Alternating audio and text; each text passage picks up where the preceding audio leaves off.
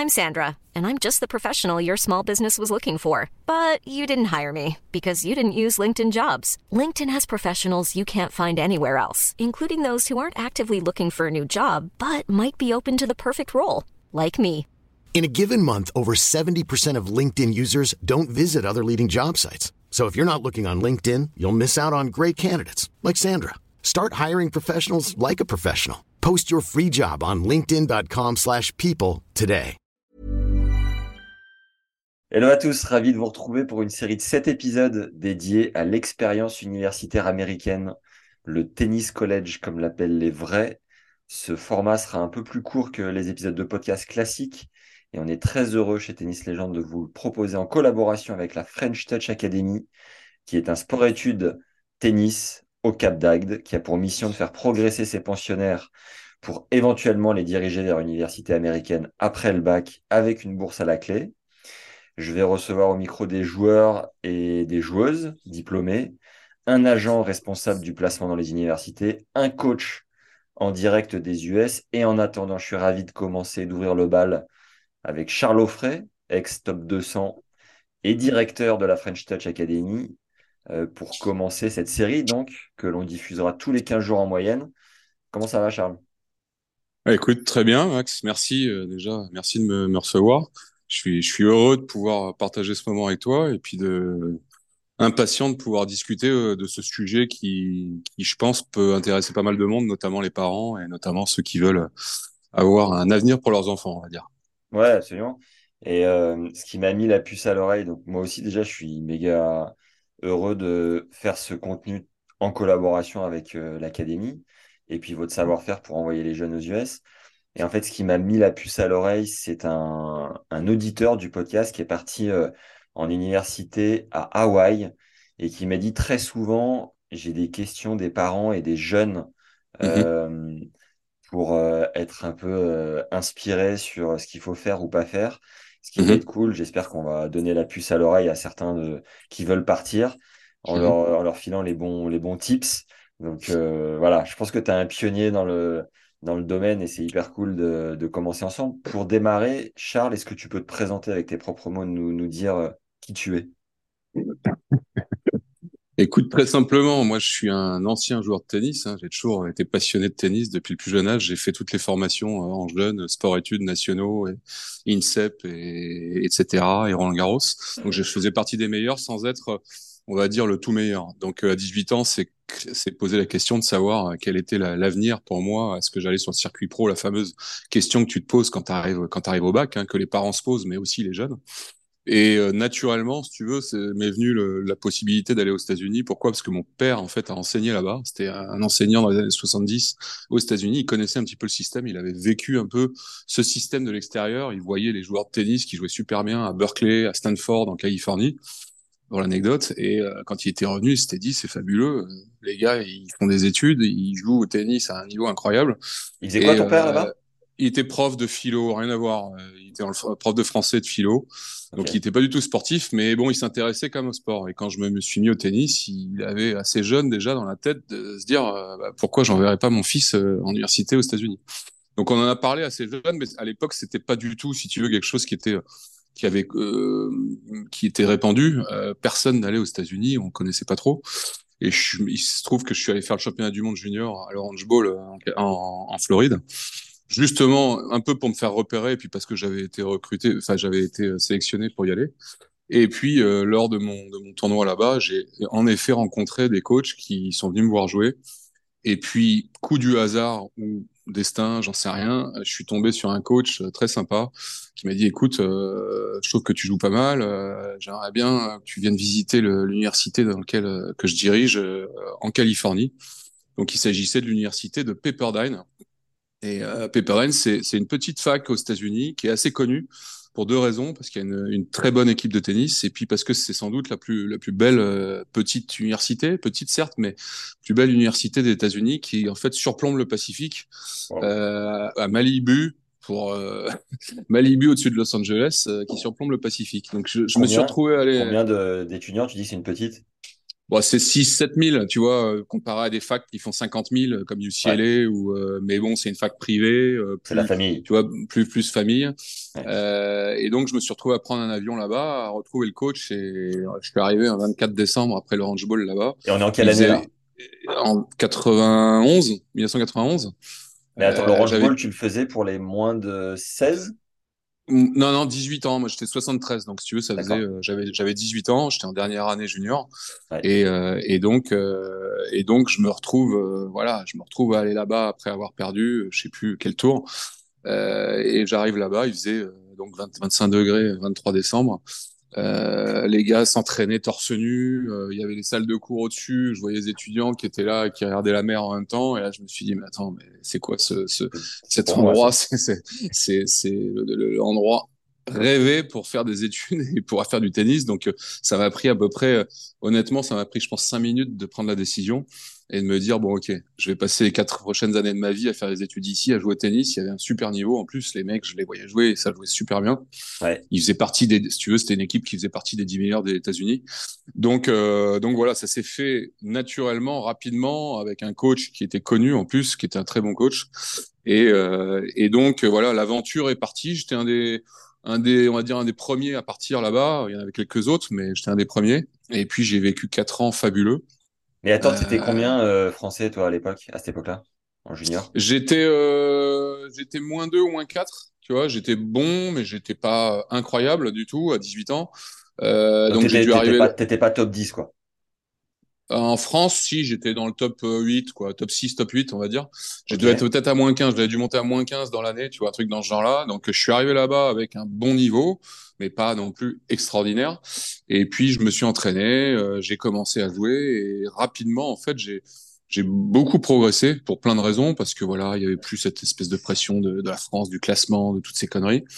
Euh, donc, je me suis bien habitué, j'ai fait mes quatre ans d'études, j'ai été euh, All American, ce qu'on appelle, c'est-à-dire j'ai fait partie des 16 meilleurs euh, américains euh, dès la première année dans le classement, et donc j'ai fait mes quatre années aux États-Unis. C'était une expérience absolument inoubliable, on peut, on attends, peut le dire. avant, avant, avant, de, avant de nous basculer sur une ou deux anecdotes là-bas, parce que tu dois en avoir un paquet, mais pourquoi avoir choisi les US alors que tu étais top 10 français, là où c'était pas vraiment le cursus Tu nous disais que tu étais à l'INSEP, qui était à peu près le, le, schéma classique. Pourquoi toi, tu es sorti du, du, rang comme ça? Tu croyais pas assez en toi pour aller direct sur le circuit? euh, alors à 18 ans déjà, quand tu es à l'INSEP ou à Roland Garros, si tu veux, tu arrives en, en, senior et soit tu as le niveau pour aller sur le circuit, on va dire, et tu continues un peu dans cette filière, soit tu plus à la fédération, tu te débrouilles, et à ce moment-là, tu peux en effet aller sur le circuit. Mais, mais moi, oui, je considérais clairement que je j'avais fait, si tu veux, deux, trois circuits, ce qu'on appelait ATP euh, dans l'année, mais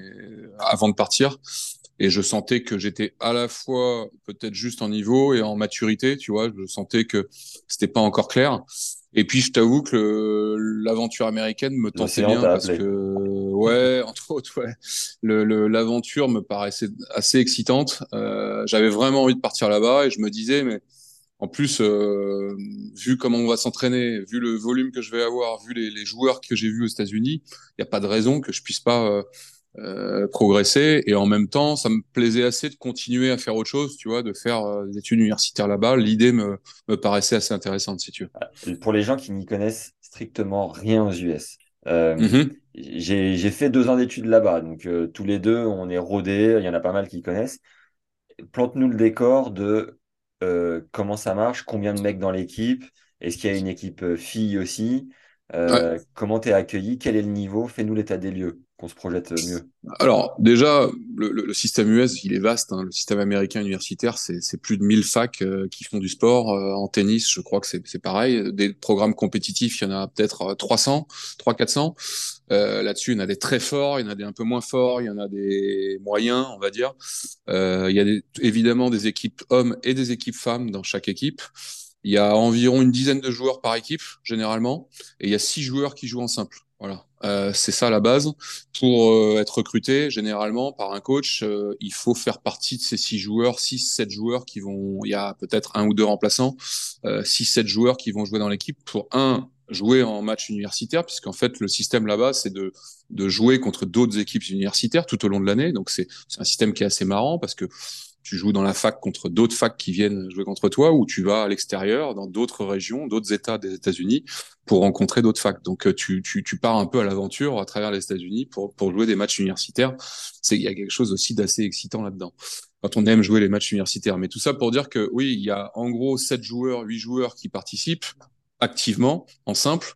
Et ces joueurs-là, c'est ceux qui peuvent prétendre à la fameuse bourse, si tu veux, la bourse qui va couvrir une partie, voire la totalité des frais, parce que c'est quand même un des nerfs de la guerre, c'est que faut savoir qu'une une, une université aux États-Unis, ça coûte quand même en moyenne entre, allez, on va dire entre 40 000 et 50 000 dollars l'année, tout compris, hein, quand tu parles d'études, de logement, de nourriture, de, de tennis, etc. Euh, donc quand tu as tu obtiens une bourse, euh, c'est le, le, coach qui t'attribue la bourse pour pouvoir représenter l'université et, et, jouer pour la fac. Et là, ça peut aller de en gros de 50% ou même un peu moins de, des coûts couverts jusqu'à 100%. Tu peux avoir une bourse complète, une bourse à trois, à, aux trois quarts, une bourse euh, de 50%. C'est en fonction de ta position dans l'équipe, si tu veux, et de, de ce que tu peux démontrer. Euh, tu as en gros quatre bourses et demie, quatre, entre 4 et 5 bourses par équipe mec.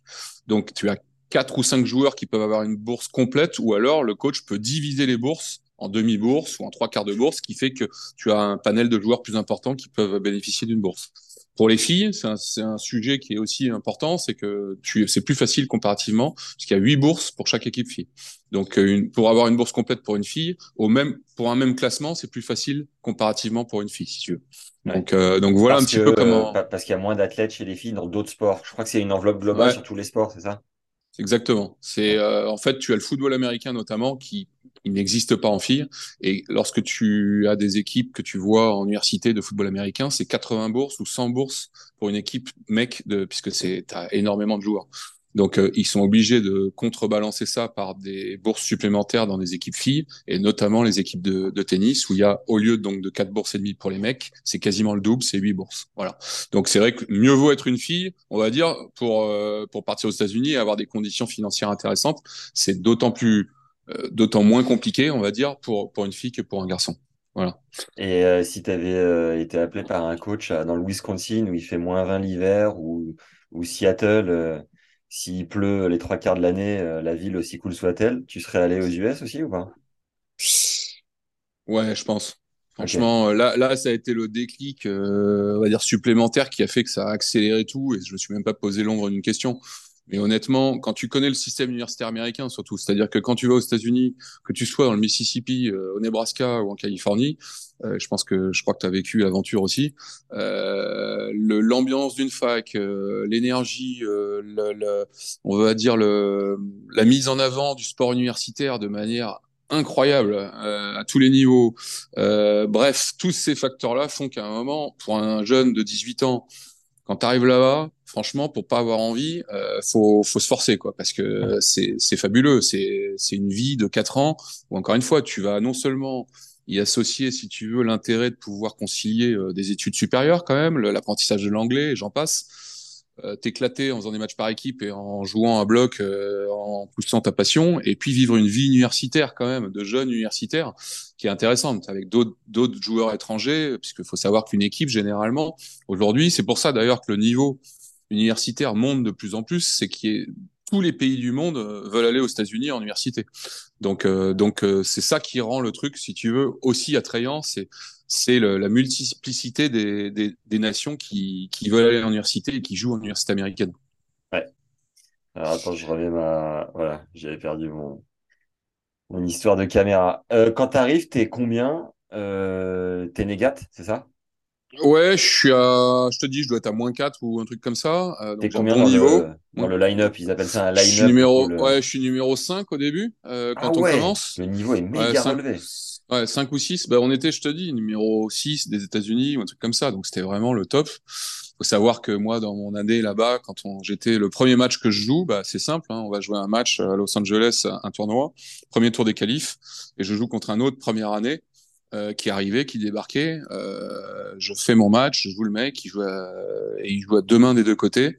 Le gars, il venait de, du Zimbabwe et je me et je prends deux sets euh, en jouant un bon match tu vois. Je me dis putain quand même euh, j'ai joué un bon match j'ai pris 3 et 4 je crois. Et là je me dis mais attends le niveau il est monstrueux. Je joue un mec en qualif euh, d'un tournoi régional en Californie universitaire et je me fais cirer au premier tour. Et il se trouve que ce mec-là, il s'appelait Wayne Black. Wayne Black, il a été top 30 mondial. Hein. il a été, je crois, numéro 1 en double, ou son frère, ou en tout cas, bon, il a été euh, très très fort. C'était un, un, très grand joueur qui a joué pour USC, donc, euh, qui était une des facs, des grosses facs de Los Angeles. Je suis tombé sur lui le premier première semaine, euh, premier match. Je me suis, dit, je me suis dit, ah ouais, d'accord, c'est ça, ça calme. Et après, bon, j'ai réalisé que le mec très vite, il était fort euh, parce qu'il perçait les tableaux. Mais euh, mais voilà, tout ça pour dire que le niveau était était oui sur les les facs du top euh, façon du top 20 25. Hein, on le voit aujourd'hui avec les joueurs qui percent. Il y en a beaucoup qui percent dans le top 100. C'est pas parce qu'on va aux États-Unis en université qu'on met de côté une carrière euh, tennistique. Loin de là, il y en a beaucoup qui percent. C'est un bon c'est une bonne une bonne filière. Euh, c'est une bonne filière parce qu'on peut encore une fois associer les deux, bien évidemment, mais c'est une bonne filière pour ceux qui n'ont pas nécessairement la maturité ou le niveau tout de suite, mais qui veulent s'aguerrir, qui veulent se renforcer euh, en termes d'expérience, mentalement. C'est une super école et il y en a beaucoup qui après percent sur le, circuit au plus haut niveau. Donc, euh, donc moi j'ai commencé, ouais, j'ai commencé numéro 5. Et comme j'ai vite gagné euh, rapidement beaucoup de matchs, euh, en fait, il m'a fait monter. Il m'a fait monter euh, dans le line-up et j'ai fini par jouer numéro 2 et 1 à, mi-année jusqu'à la fin de l'année. Et puis après, j'ai pu lâcher cette position jusqu'à pendant mes 4 ans. J'ai joué toujours entre numéro 1 et numéro 2. Donc c'était encore une fois une expérience fabuleuse de niveau tennis parce que j'ai joué tous les meilleurs des États-Unis à cette époque et il y en a quand même pas mal qui sont qui ont été derrière sur le circuit, qui sont passés pro et surtout ça m'a permis de bah, de faire progresser mon jeu également, de, la même façon. une année, tu as fini 4 euh, du pays, je crois. Ouais, j'ai fini quatrième. Euh, J'avais battu les meilleurs, hein, les, meilleurs devant moi même. Donc, tu vois, je faisais vraiment partie des tout meilleurs. Euh, tu avais donc un classement national en simple, donc, dont tu parles, et puis un classement universitaire par équipe, où là, on était toujours dans le top 10. Et puis après, tu avais un tournoi tournoi, le tournoi NCA de fin d'année, où là, les meilleurs, euh, en gros, les 64 meilleurs en simple des États-Unis et les, et les 16 meilleures équipes se rencontrent, si tu veux. Et c'est un tournoi d'une semaine. Et le vainqueur de ce tournoi-là euh, avait une wildcard pour l'US Open. Je crois que c'est toujours le cas d'ailleurs, il me semble. Euh, donc j'ai participé à ce tournoi les quatre années. Je l'ai jamais gagné, mais j'ai toujours participé à ce tournoi euh, qui, qui, qui, qui, si tu veux, qui euh, réunissait tous les meilleurs de, des États-Unis, en gros. Quoi. Et euh, tu disais que quand tu es arrivé, l'université était numéro 6 du pays. Il me semble qu'il y a un budget différent par université en fonction de plein de choses. de combien était le, celui de Pepperdine, le budget annuel dédié au tennis? Alors, tu as un budget euh, différent, oui et non. C'est-à-dire que tu as des règles quand même NCA où toutes les facs, normalement en division 1, ont, un, ont, une limite de budget, notamment en termes de bourse. Quand je te dis 4,5, c'est le maximum. Tu peux pas normalement offrir plus de bourses que 4 bourses et demie en division 1, ah, parce que justement, ils mettent des règles. Si tu veux, comme le salary caps dans, dans au monde pro, là, c'est une sorte de, de, plafond que tu peux pas dépasser. Après, il n'empêche que ils peuvent investir plus ou moins dans les infrastructures, dans plein de choses qui vont autour du programme. Euh, te dire exactement quel est le budget, c'est dur à dire. Ce que je peux te dire aujourd'hui, pour avoir un chiffre qui soit pour les auditeurs, qui soit peut-être intéressant, c'est une fac. Le budget d'une fac aujourd'hui, moi, il se trouve que j'ai envoyé mon, mon, fils en université à San Diego State et j'étais allé voir et par hasard, j'étais tombé sur le budget annuel de fonctionnement de la fac. Qu'est-ce que représentait le budget global de, tout ce qui se passe dans la fac. On était quasiment sur le milliard de dollars, si tu veux, pour une fac qui était une grosse fac de division 1, qui est pas la plus grosse, loin de là, mais c'est pour donner un petit peu une idée de, de l'immensité des budgets qui sont alloués pour euh, bah, les étudiants, les profs, euh, les coachs, euh, les infrastructures, et j'en passe. C'est une industrie, le sport universitaire américain. Quand tu as le football américain, le basket avec des salles qui font 12 000 places, football américain, des stades de 50, 60 000 places, c'est quelque chose de, d'ahurissant, de, de, qui n'est limite pas, pas croyable pour un Français, puisque quand on compare le système universitaire français et le système universitaire américain, je dirais malheureusement, quelque part, hein, mais il n'y a, y a, pas photo. C'est-à-dire que là-bas, les, les, les, investissements qui sont faits, le, le côté euh, cercle vertueux, alors certes, euh, l'université vaut cher, mais il y a beaucoup de bourses, il y a beaucoup de boursiers. Euh, on peut, il y a beaucoup de fonds qui sont, il y a beaucoup de gens qui donnent aussi, des anciens de la fac qui donnent à la fac. Il y a beaucoup de d'investissements qui sont faits et tout ça, ça crée vraiment un cercle vertueux qui permet à l'université de, de, bien fonctionner, d'avoir des bonnes infrastructures. Donc c'est vrai que c'est un monde, le monde universitaire américain, notamment le monde sportif universitaire américain, qui est qui est qui est inouï quoi. Ouais. Alors je te posais la question parce que j'avais vu Cédric Kaufman qui est coach euh, d'une université, je sais plus À, laquelle ouais, d'ailleurs, à Kentucky. Kentucky, voilà, qui est donc Cédric, il est ancien joueur pro aussi, et Ouais. euh, et l'université de Kentucky est, euh, je sais plus, il m'a dit, je crois, 30e budget du pays. Eux, ils avaient pour l'équipe de tennis 850 000 dollars annuels.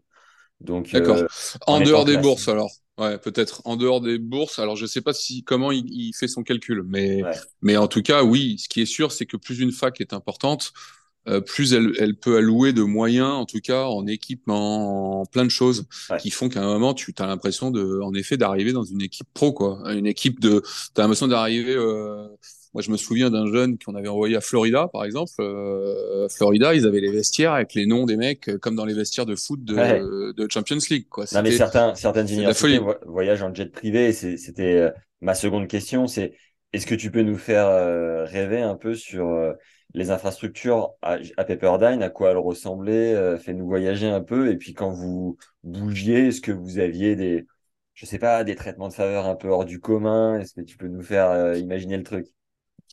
Écoute, le, euh, le- je dirais, alors, ce qui est sympa, c'est que quand tu es sportif universitaire, que ce soit à Pepperdine ou ailleurs, euh, tu as un statut un peu spécial. Ça veut pas dire qu'on te donne euh, les cours euh, comme ça. Il faut quand même être un étudiant, entre guillemets, normal et passer ses, ses UV. Maintenant, tu as un statut un peu spécial, tu es considéré un peu différemment et ça facilite les choses au niveau des, des profs. Euh, et puis, tu, dans la fac, t'es un peu, euh, tu peux être un peu, alors c'est moins le cas pour le tennis que pour le football américain ou le basket, mais tu peux être un peu considéré comme une star, ce qu'on peut appeler une star du universitaire. Voilà, ce qu'on voit dans les films quand t'as le footballeur américain qui, avec les, pom pom girls autour, qui, qui tournent autour un peu. Quoi. Il y a, un peu de, de, ce- de cette idée-là. Euh, après, euh, le- en termes d'infrastructure, comme je l'ai dit avant, c'est dingue, c'est dingue. Pepperdine faisait pas partie des, je dirais, parce qu'il y avait pas de football américain.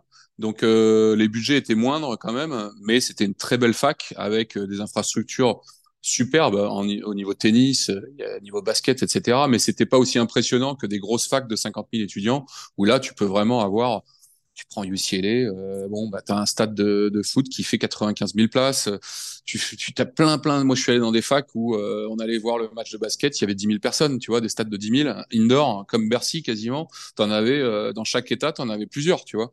Donc euh, donc c'est complètement fou, c'est un autre monde. Euh, après euh, après en termes de ouais, il y a des, des anecdotes sur le, les voyages. Maintenant, je dirais en tennis, j'ai rarement vu quand même euh, des équipes qui qui qui affrétaient des jets privés. Peut-être ça existe euh, en foot ou en, en basket, moins en tennis quand même.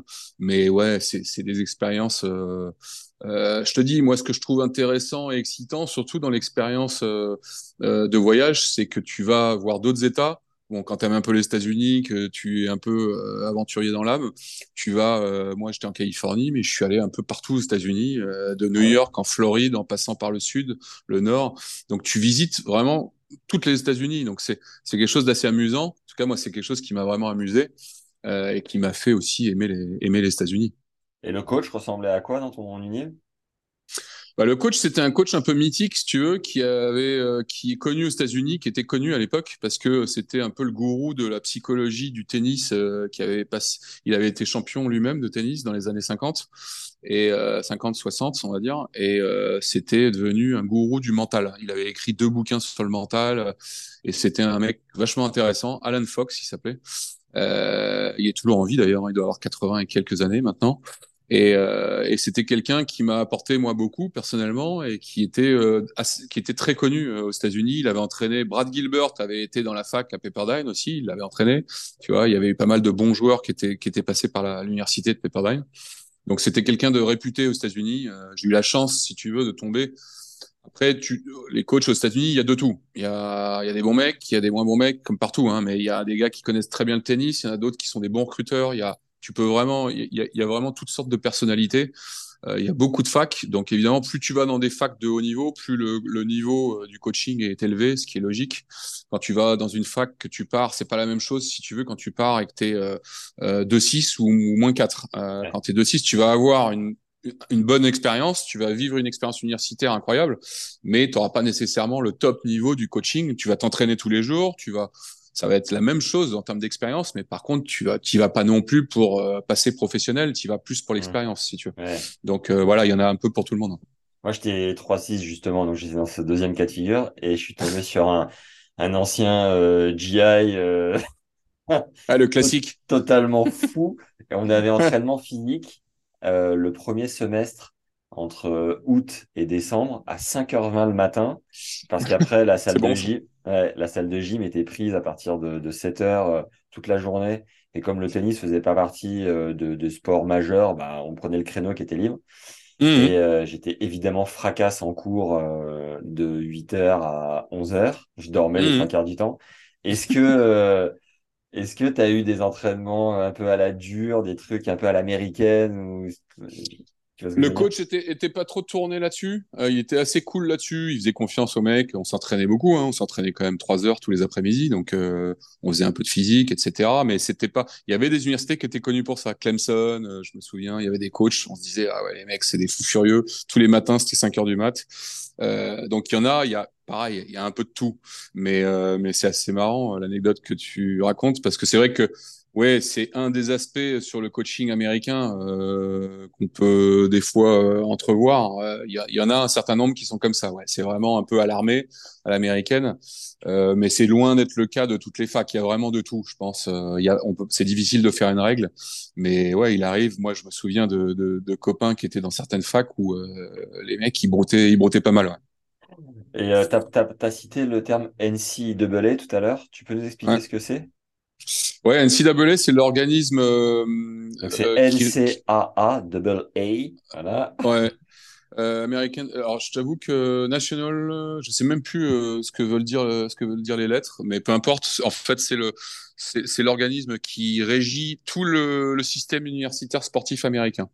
Euh, les règles, comment ça se passe, euh, combien d'équipes, combien de sports, combien de scholarships, etc. C'est eux qui régissent tout ça. Donc euh, ça, ça doit être quelque chose qui doit rester amateur. C'est pour ça NCAA, il y a amateur là-dedans.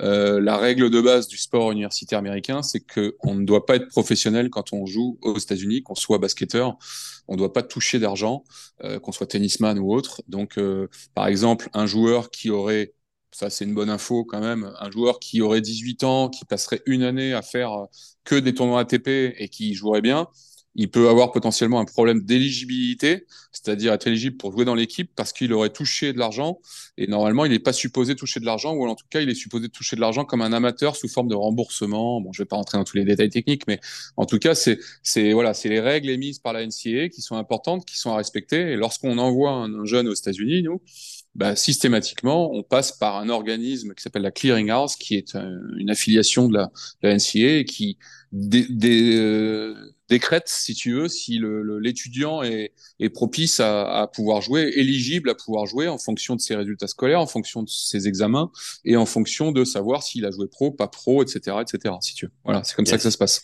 J'ai regardé en, en scred à côté, c'est l'équivalent de l'ATP pour les euh, pour les universités. C'est-à-dire c'est la National College Athletic Association. Association. Ouais, il n'y a pas amateur, tu vois, mais, mais c'est, mais c'est ça.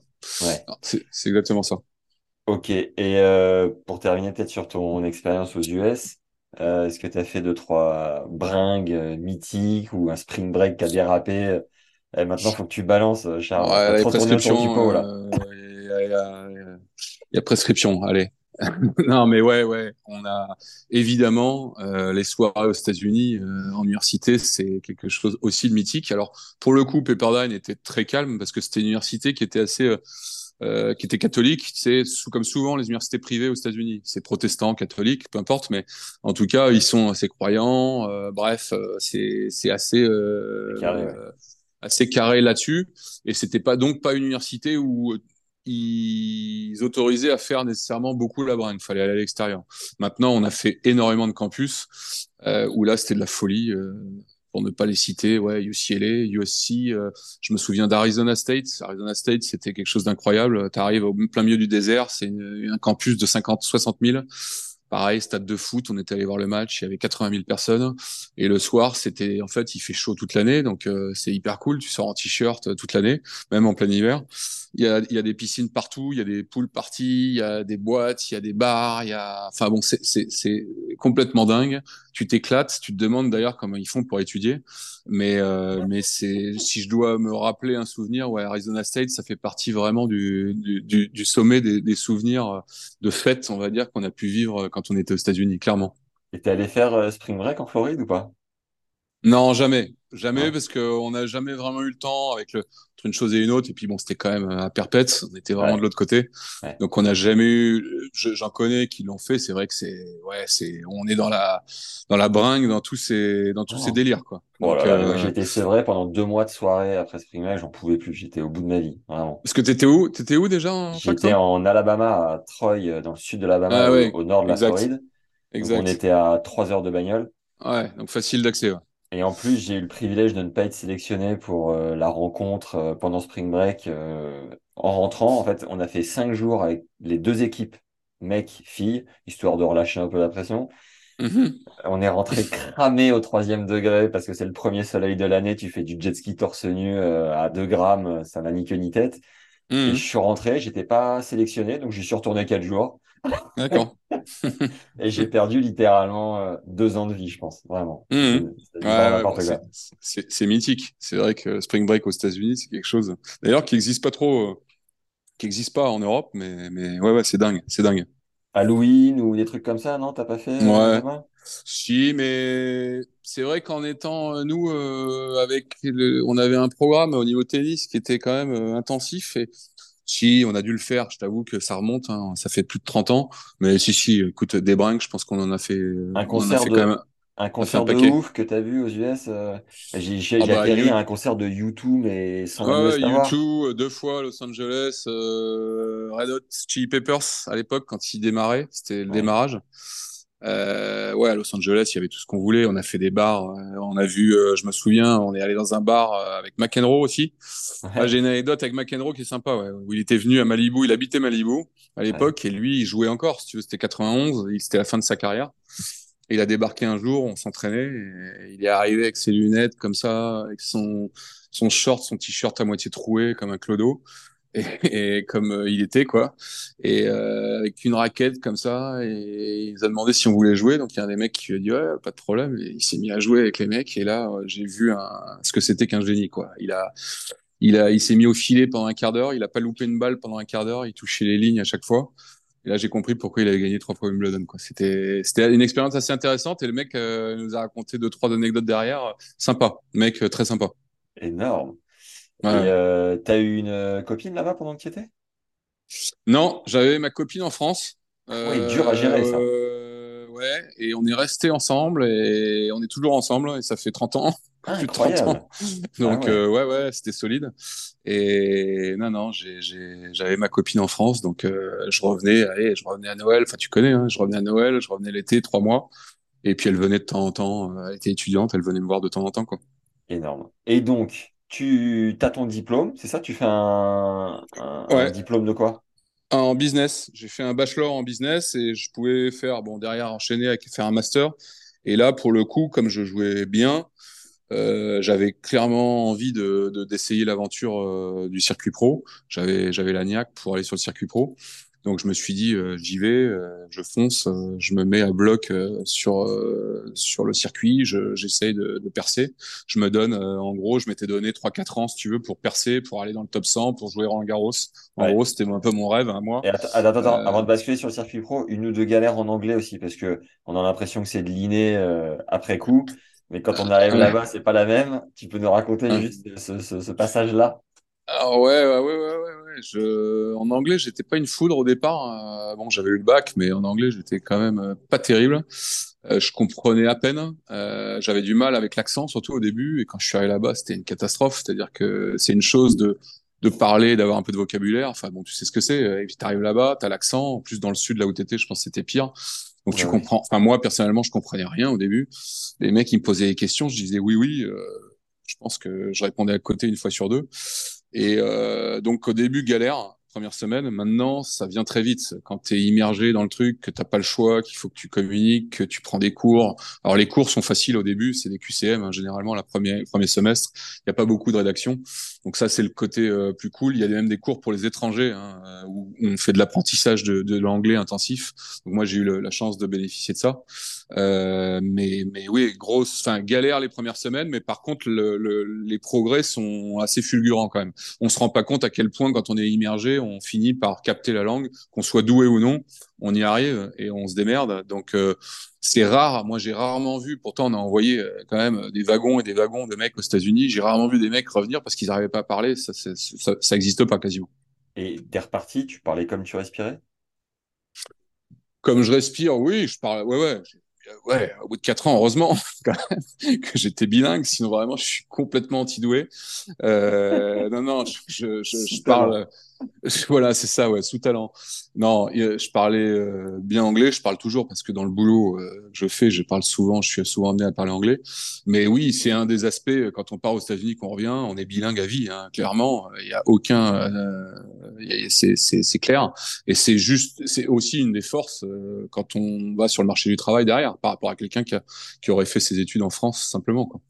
Yes. Donc tu te donnes 3-4 ans, tu montes quand même 191e mondial, tu joues Gouga euh, à Roland 98. Hmm. Euh, qu'est-ce qui a fait que ça n'a pas pris plus que ça? Écoute, euh, c'est difficile à. Moi, je pense que j'étais déjà j'étais pressé, tu vois? Je voulais que ça arrive. voilà, pour tout ce que je fais, j'ai tendance à être pressé. T'es un mec pressé, non non, mais voilà, je suis impatient, j'ai envie que ça arrive, donc je donne tout, mais j'ai envie que ça arrive. Et je m'étais dit, en fait, avec du recul maintenant, je me dis, voilà, j'ai joué, j'ai pas joué si longtemps que ça, parce que je suis revenu en 95, j'ai joué euh, Roland en 98, tu vois, il y a eu trois ans. Pour moi, j'ai l'impression d'avoir joué dix ans, en fait, tu vois, déjà de, parce que j'étais pressé, je voulais que ça arrive et je trouvais que ça avançait pas assez vite. Mais finalement, je suis monté assez vite, si tu veux, dans le top 200, euh, ce qui était déjà pas mal, hein, tu vois. Et puis quelque part, j'ai joué en effet euh, cette année-là Roland Garros. J'ai eu la chance de, de jouer euh, Gouga sur le central. Bon, la chance et en même temps, c'est ce qui a un peu m'a mis le, le, coup de massue sur la tête parce que je me suis rendu compte, si tu veux, du quelque part un peu du gouffre qui existait entre un mec comme moi qui, qui était voilà qui était pas maladroit euh, qui était un bon joueur de tennis et puis euh, les vrais champions on va dire et là je me suis dit euh, en fait je me suis posé la question. Je me suis déjà j'ai pris une énorme tôle ce, ce jour-là. Ça m'a un peu si tu veux je rêvais de ça depuis tout petit. Et le fait de vivre le truc un peu comme un cauchemar sur le, le, le jour où j'ai joué ça m'a un peu calmé. Et puis je, ouais je, oh, passons. Et tu sais que, attends, attends, juste avant d'aller plus loin, ah ouais, 0, 2 et 2, ouais, elle est, elle est, elle est sèche. Et avant d'aller plus loin, ça tombe qu'actuellement, je suis en train de lire la biographie de Querten. Il était donc tenant du titre de 97 et il avait tellement de pression, tellement d'attente, je crois qu'il s'est fait cirer juste après toi. Et il avait... par sa fine. Voilà, par sa fine, ouais, qui sortait des qualifs. Et il mm. avait qu'une hâte, c'était de rentrer se reposer au Brésil. Et à ce moment-là, il était au bout du rôle. Donc au final, c'était plutôt un bon tirage. Dommage. J'aurais pu, j'aurais pu en profiter. Non, bah, j'en ai pas un bon tirage, mais il y avait, il y avait quand même un, un gap, quoi. Non, mais si tu veux, quand tu joues, c'est vrai, un niveau pro, un certain niveau pro, mais qu'après tu montes d'un cran, que tu joues sur un énorme terrain, un terrain un peu mythique où tu as rêvé de jouer quand tu étais petit, quelque part, tu te crispes légèrement. Et c'est ce qui s'est passé. Je me suis crispé. Bref, je me suis crispé quand même malade, ce qui fait que j'étais pas du tout efficace, si tu veux, dans mon jeu. Euh, j'avais un jeu, j'étais un peu bourrin sur les bords, donc il fallait quand même que dès que je me crispais, ça, ça avançait plus quoi. Donc, euh, donc bref, tout ça pour dire que euh, ça m'a fait réfléchir et puis surtout, je me suis dit, je me suis pas vu, si tu veux, finalement. Euh, rester dix années à aller dans cette direction-là. Voilà, ça m'amusait, j'adorais ça, je trouvais ça génial. Et en même temps, j'ai toujours eu, en fait, au fond de moi, j'ai toujours eu euh, cette flamme de vouloir créer ma boîte, créer mon truc, tu vois, de partir un peu à l'aventure sur cette sur ce, côté-là de la vie. Et je savais depuis longtemps, je savais que j'avais envie de d'essayer de, créer un truc, de, de faire ma propre euh, entreprise. Et donc j'ai foncé, si tu veux, fin 98, euh, je m'y suis mis et puis euh, j'ai continué quand même à jouer, tu vois, sur le circuit français de manière un peu plus amateur. J'étais toujours dans les, dans, en première série et euh, pendant trois quatre ans, mais en même temps, euh, j'avais une vie à côté et ça me déplaisait pas. Si tu veux, ça, ça créait un, c'était une bonne forme d'équilibre pour moi en fait, au final. En 98, tu crées ISP à l'époque. Voilà, c'est ça, ce qui était en fait la, euh, la, première, on va dire la première agence de, de, placement pour des jeunes qui voulaient partir en université américaine, justement, des sportifs, ouais. euh, que ce, quel que soit le sportif, c'est-à-dire qu'on je m'occupais des tennisman, des, des basketteurs, des footballeurs, des nageurs, euh, des athlètes. J'ai envoyé euh, de toutes sortes de sportifs, si tu veux, des gars qui simplement avaient le niveau je m'étais dit à l'époque, euh, je voyais le système universitaire, je voyais qu'il y avait des bourses dans tous les sports, je me suis dit, c'est fabuleux pour euh, des Européens qui connaissent pas le système. Je me souviens que les premiers, les premiers athlètes que j'ai envoyés, c'est deux athlètes qui venaient de Bondy, je crois, qui avaient euh, quasiment même pas de quoi me payer les honoraires, euh, qui étaient de, je crois, 4000 balles ou 5000 balles à l'époque. Euh, bah ouais, francs. 4000 francs, ouais, 5000 francs. Et, euh, et en fait, je leur avais obtenu une bourse complète à tous les deux. Ils en revenaient pas. Ils faisaient du triple saut et du sprint, je crois. Et euh, ils sont ah partis quatre ans là-bas, euh, en bourse tout, tout compris, euh, tout payé, et alors qu'ils avaient pas une thune. Et voilà, ça a commencé comme ça. J'en ai envoyé une dizaine, une quinzaine, et puis après une trentaine, une cinquantaine. Et tu as fait, as fait comment? Tu as pris, as pris la liste des universités, tu les appelais une par une en disant coucou, j'ai deux athlètes. Euh. Ouais, ouais, ouais, j'ai commencé, j'ai étudié un peu le système, j'ai contacté. un peu commercial à ce moment-là, tu les vendais quoi. Ouais, ouais, je, je disais, voilà, j'allais voir les facs, je disais, j'ai des sportifs, j'ai des tennisman qui jouent bien, des athlètes, etc. Est-ce que ça vous intéresse? Donc envoyé, euh, j'avais des listes d'universités, envoyé à pas mal de coachs au début, parce que je connaissais pas toutes les facs, et donc je, tapais large. Et puis après, au fur et à mesure, si tu veux, j'ai affiné, euh, parce que j'avais eu des relations privilégiées avec certains coachs, donc j'ai envoyé des, des, des gars plus dans certaines facs. Et puis ça dépendait aussi, si tu veux, des je choisissais certaines facs aussi par rapport à des paramètres sportifs, des paramètres académiques, des paramètres d'examen. il y avait des, des, facs qui acceptaient avec des examens plus bas, etc. Donc c'était plus facile pour un Français qui avait un niveau d'anglais moyen de partir dans certaines facs. Bref, je prenais en considération tous les paramètres.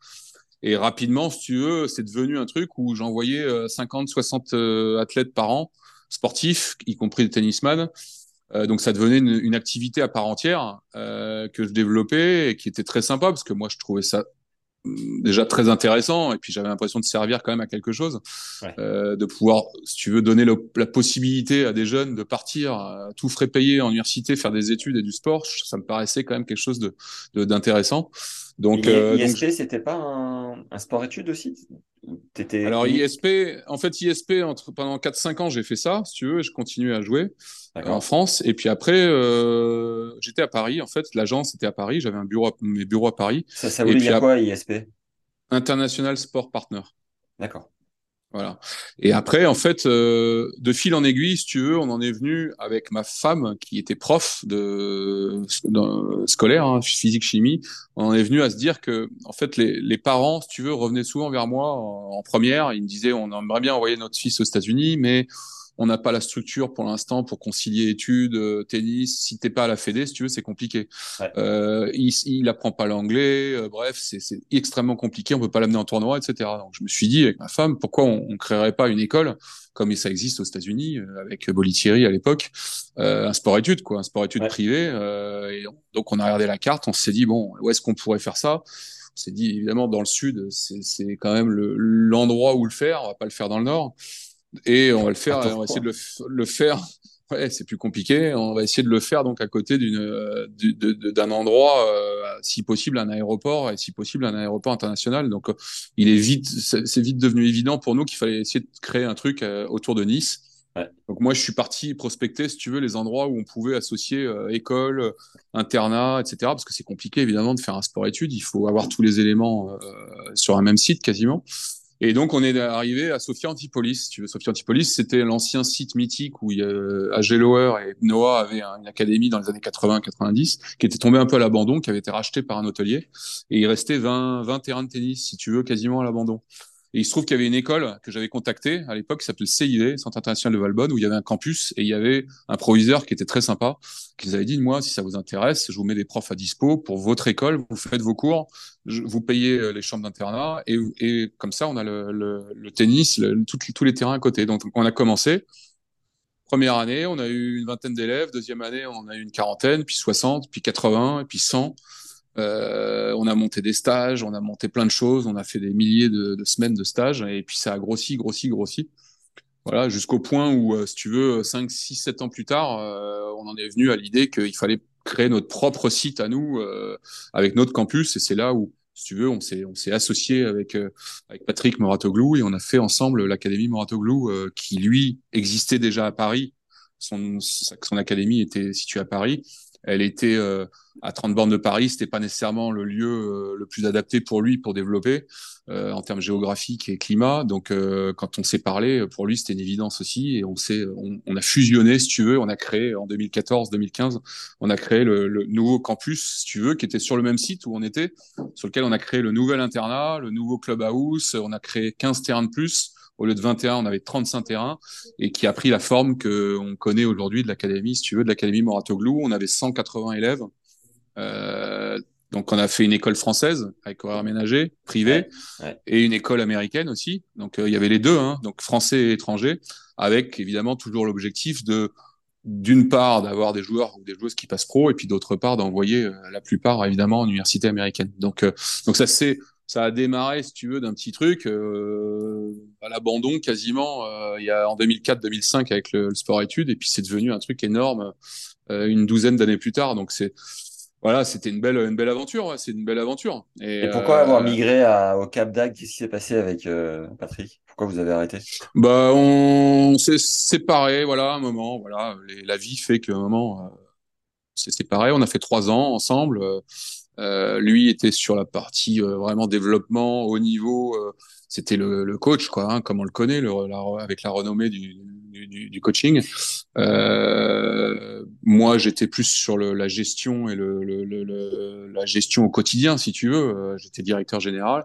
Et puis, a un moment où, voilà, Patrick, lui, était moins sur, un peu moins sur le circuit. Il voulait aussi être plus aux manettes, peut-être. Euh, donc bref, on, on, on s'est séparés fin 2017, je crois. Et puis il s'est trouvé euh, un an plus tard euh, que, euh, en fait, le Cap d'Agde avait une infrastructure qui ressemblait un peu, si à celle que de Sophia Antipolis à ses débuts. C'est-à-dire, c'était une infrastructure qui était assez mythique, qui appartenait à Pierre Barthez à l'époque, dans les années 80. On remonte encore plus loin, où il y avait à l'époque 70 terrains. Mais les gens qui ont plus de 40 ans savent de quoi je parle. C'était un truc de dingue où il y avait 500 élèves par semaine en, en stage l'été à l'époque. Et euh, en fait, dans les années 90, quand le tennis euh, a chuté, euh, Pierre Barthez, euh, bah, l'activité est descendue. Il a dû, pour X raisons, euh, se séparer de cette activité. Et c'est la mairie, si tu veux, qui a repris en, régie l'exploitation du, site en question. Euh, et donc, pendant une vingtaine d'années, ça a été géré par la municipalité sous forme de club, avec ses atouts et ses inconvénients, hein, une, gestion euh, municipale. Euh, et donc, le, on était à un stade où en 2018, où le, si tu veux, le club vivait par les membres, mais il n'y avait pas de dynamique, on va dire, comme à l'époque d'académie. Donc, ils ont fait un appel d'offres où, où ils voulaient en fait euh, en fait, ils voulaient utiliser, ils veulent toujours utiliser, si tu veux, l'objectif, c'est d'utiliser aussi l'image du sport. Par le biais du sport, ils veulent, ils veulent développer l'image du Cap d'Agde de manière positive. Et donc, ils pensent que le sport est un, un levier euh, intéressant. Et ils ont raison, je pense. Et donc, ils ont fait un appel d'offres pour savoir qui pourrait reprendre l'exploitation de ce site-là. Ouais. Et donc, euh, fin 2000, un an, un an et demi plus tard, euh, après l'épisode ISP Mouratoglou, euh, on a remporté l'appel d'offres et donc on a repris l'exploitation du site avec 30 terrains de tennis, 8 terrains de paddle, terrain indoor, extérieur. On a reconstruit, on a acheté le terrain qui est euh, juste à proximité, euh, collé au club, euh, collé au club actuel. Et là, on est en train de finir l'internat, si tu veux. Donc, on va avoir notre propre internat dans, deux semaines là. Et là, c'est pour ça que je suis un peu, tu vois, je suis un peu sur les nerfs. je suis pressé, on va... je suis pressé. On va, on va, on... c'est ça, ouais. On va avoir notre propre internat dans deux semaines. Donc, si tu veux, là, on va avoir en fait un, une académie avec euh, la partie évidemment sportive, mais aussi l'internat sur place, l'école sur place. On a nos Millions of people have lost weight with personalized plans from Noom, like Evan, who can't stand salads and still lost 50 pounds. Salads, generally, for most people, are the easy button, right? For me, that wasn't an option. I never really was a salad guy. That's just not who I am. But Noom worked for me. Get your personalized plan today at Noom.com. Real Noom user compensated to provide their story. In four weeks, the typical Noom user can expect to lose one to two pounds per week. Individual results may vary. Propre salle de cours, on a monté déjà notre école avec nos profs. Donc on recommence, si tu veux, en fait, un système avec toujours pareil, le placement en université américaine pour les, les étudiants. On a euh, actuellement, on a une soixantaine d'élèves avec une capacité de 80 max parce que je veux pas aller au-delà et je veux pas que ce soit, euh, allez, on va dire, tu vois, que ça devienne trop, trop une usine où on sait plus qui est qui. Euh, je pense que 80 pour moi c'est la, c'est la limite pour garder un aspect, on va dire familial, tu vois, et de qualité. Alors, merci pour ces précisions euh, pour euh, contextuelles, en tout cas, pour mieux situer. Et donc, c'est assez fou parce que de, de l'idée à Paris, de l'ISP à Nice, à Sofia, euh, aujourd'hui Mm. aussi, tu co-exploites euh, l'académie de, de Rafa Nadal au Koweït. Donc, c'est assez, euh, Ouais, assez ouais. incroyable cette aventure, j'ai l'impression. Mais on va recentrer euh, sur les US. T'as- vous- Vous avez euh, envoyé plus de 900 joueurs, vous avez placé plus de 900 joueurs en Mm. université euh, américaine. Vous Mm. êtes euh, partenaire avec 160 universités. Est-ce que Mm. tu peux nous, nous dire du coup le, le cheminement, euh, les services que tu offres, à quoi ça correspond précisément? Ouais, ouais. Eh ben, écoute, euh, clairement, enfin simplement, euh, aujourd'hui, un élève qui souhaite partir aux États-Unis, il s'y prend généralement, alors suivant s'il intègre l'école ici ou pas, mais généralement, il s'y prend deux, deux ans, deux ans et demi avant le départ. Et nous, le service avec notre partenaire avec qui on travaille, Antoine Ledoré et Elite Athlètes, euh, que tu auras l'occasion, je crois, de, qui tu auras l'occasion de discuter, qui sont spécialisés dans le, dans le placement des élèves aujourd'hui, comme moi j'ai fait. Euh, sauf que aujourd'hui, je le fais plus personnellement. Avant, on le faisait personnellement. Euh, là, on, le fait directement avec euh, cette personne qui s'appelle Antoine Ledoré. Euh, le, le, processus, il est simple, c'est on s'inscrit et à partir du moment où on s'inscrit, on prend en charge le dossier de A à Z. C'est-à-dire qu'on va démarrer avec le processus d'inscription classique, on va inscrire les jeunes aux examens, on va leur faire passer les tests, les tests indispensables, TOEFL et SAT. On va leur faire faire une vidéo. On va créer, si tu veux, le, le, contenu pour pouvoir présenter une candidature, avec l'objectif de présenter la candidature en gros un an avant au coach, en fonction du niveau. Ça peut être un an et demi avant, même pour les grosses facs, mais grosso modo, on commence un an avant, jusqu'au placement, jusqu'à la signature de la bourse, jusqu'à l'acceptation dans l'université et jusqu'à l'obtention du visa. Et après, une fois qu'on a fait ça, bah, le jeune, à ce moment-là, est admis en université. On est, on s'est mis d'accord avec la famille pour le budget. On a négocié la bonne bourse dans la bonne fac. Il part. Et derrière, l'objectif, c'est qu'on- pas qu'on le lâche non plus complètement dans la nature, mais qu'on puisse quand même effectuer un suivi avec lui pour savoir si ça se passe bien, pour savoir s'il peut y avoir un moment un, un changement de fac. Ça arrive. Hein, c'est, allez, dans, on va dire dans 10% des cas, je pense à peu près, mais ça peut arriver. Pas plus Donc, que ça, le, le transfert? Non, non, je Sachant qu'il est possible de transférer dans les deux premières années, hein, pas au-delà. Ouais, ouais, c'est ça, ouais. Euh, allez, peut-être un peu plus que 10%, mais moi, euh, en tout cas, à mon époque, c'était à peu près ça. Là, il faudrait voir avec Antoine quel est son ratio, mais, mais je pense que c'est à peu près ça. Donc, euh, donc voilà, donc l'objectif, ce qu'on fait, c'est qu'on les, les parents finalement n'ont plus à s'occuper de rien quasiment, si ce n'est à nous faire confiance sur le fait qu'on a une capacité à aller toucher la bonne fac avec notre expérience, notre histoire, parce que le but c'est de toucher la bonne fac ou, avec le, le, bon deal, avec le bon coach, avoir un bon compromis entre entre entre tous les ingrédients qu'il faut pour pouvoir partir aux États-Unis. Voilà, c'est l'objectif. Et après l'objectif de l'école, c'est de pouvoir pousser le curseur et de dire voilà, t'es à 3-6, par exemple parti à 3-6 aujourd'hui bah, à 3-6, c'est sûr que c'est de plus en plus difficile de partir parce qu'il y a de Ouais. plus en plus de mecs qui veulent partir de, de quatre coins du monde. Donc aujourd'hui, c'est plutôt, euh, moi, je conseille euh, à ceux qui écoutent de de- d'essayer de- d'obtenir plutôt un niveau 1-6 que 3-6 minimum pour pouvoir partir dans des bonnes conditions. Donc nous, notre rôle, par exemple avec l'école, c'est de pouvoir pousser le, à bloc, les entraîner 4 heures par jour. Et on a même, une, si tu veux, une, un programme ici, ou BTS, où après le bac, tu fais une année en fait tu continues à faire des études euh, par correspondance, là pour le coup par correspondance en BTS, tu fais une année, tu t'entraînes comme un malade, tu fais des tournois et tu boostes ton classement. Tu vois, quand tu as 18 ans, tu passes une année, tu boostes ton classement et tu pars dans des meilleures conditions après une année. Voilà, c'est en tout cas, c'est un des nerfs de la guerre, c'est quand même d'avoir ce niveau euh, évidemment, en tennis, de, de allez, 2-6, 1-6, je pense minimum maintenant, quasiment. Ça ne veut pas dire qu'on peut pas partir à 3-6, mais ce sera plus dur. Euh, et euh, évidemment, un niveau d'anglais euh, indispensable pour pouvoir partir aussi. Sinon, tu peux, on peut très bien négocier un contrat de bourse, finaliser quelque chose avec un coach, mais parallèlement ne, pas arriver à faire accepter l'étudiant parce qu'il n'a pas le bon, le bon niveau d'anglais. Ça arrive aussi. Tu as combien de bourses à un 6 de 6 les classements où tu dis un 6 de 6 0 les classements où tu conseilles de partir? Alors, c'est difficile de dire combien de bourses parce que ça dépend de la fac. Tu peux être à 1,6, jouer dans une petite fac, entre guillemets, qui va être en dehors du top 300. Tu as des facs en dehors du top 300 qui vont vouloir recruter un mec à 1,6 de 6 qui va être dans les trois premiers de l'équipe et il va avoir 75-80% de bourse, tu vois. Et en même donc, temps. Il, donc, il va devoir sortir, quoi, euh, entre 5 et 10 000 euros sur l'année. Euh, voilà, ça c'est dans le meilleur, je dirais, c'est quand même le, le, meilleur des cas. À 1,6, euh, quand tu arrives à ça, c'est que tu arrives à avoir vraiment un bon deal. Euh, on y arrive, mais c'est pas évident. Euh, si tu veux avoir un deal comme ça et être sûr d'avoir un deal comme ça, je pense que, allez, il faut être à zéro. D'accord. Si tu es à 2, 6, 1, 6, 3, entre 3, 6 et 1, 6, je pense qu'il faut viser, euh, si tu veux avoir une fac qui tient la route, il faut viser plus une, fac, une, une bourse qui est entre 50 et 60 aujourd'hui. Je dis pas que c'est pas possible d'aller au-delà.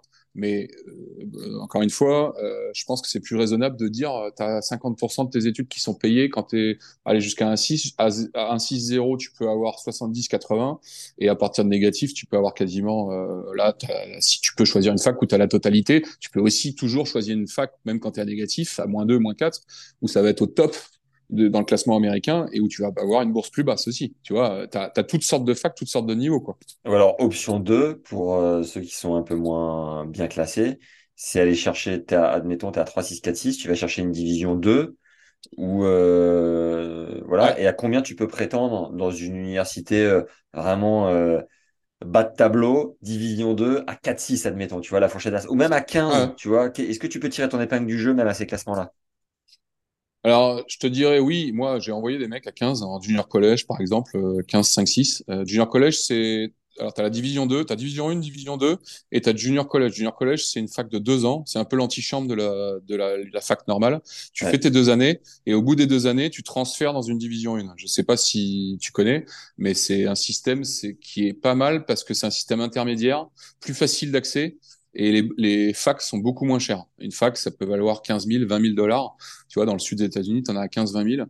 Euh, si tu as une. Est-ce que c'est des facs qui ressemblent pas à grand chose du coup, ou ça reste quand même à l'américaine et ça envoie du lourd Non, ça reste, euh, ça tient la route. Euh, si tu compares euh, ce qui se fait en France, ça vaut largement n'importe quelle fac française. Après, c'est pas à l'IUT de Dijon, par exemple, c'est mieux. Voilà.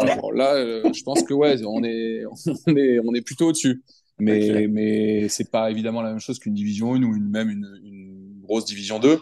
Pour faire simple, euh, division 2, pour répondre à ta question, oui, 3-6, 4-6, tu peux trouver et tu peux trouver au-delà de 50%, mais je dirais petit bémol, c'est que depuis quelques années, la compétition est de plus en plus relevée. Donc même en division 2, attention, euh, ce qu'on faisait à l'époque, enfin à l'époque il y a quelques années encore à 4-6, euh, ça devient de plus en plus difficile de, de, le faire parce que la concurrence monte.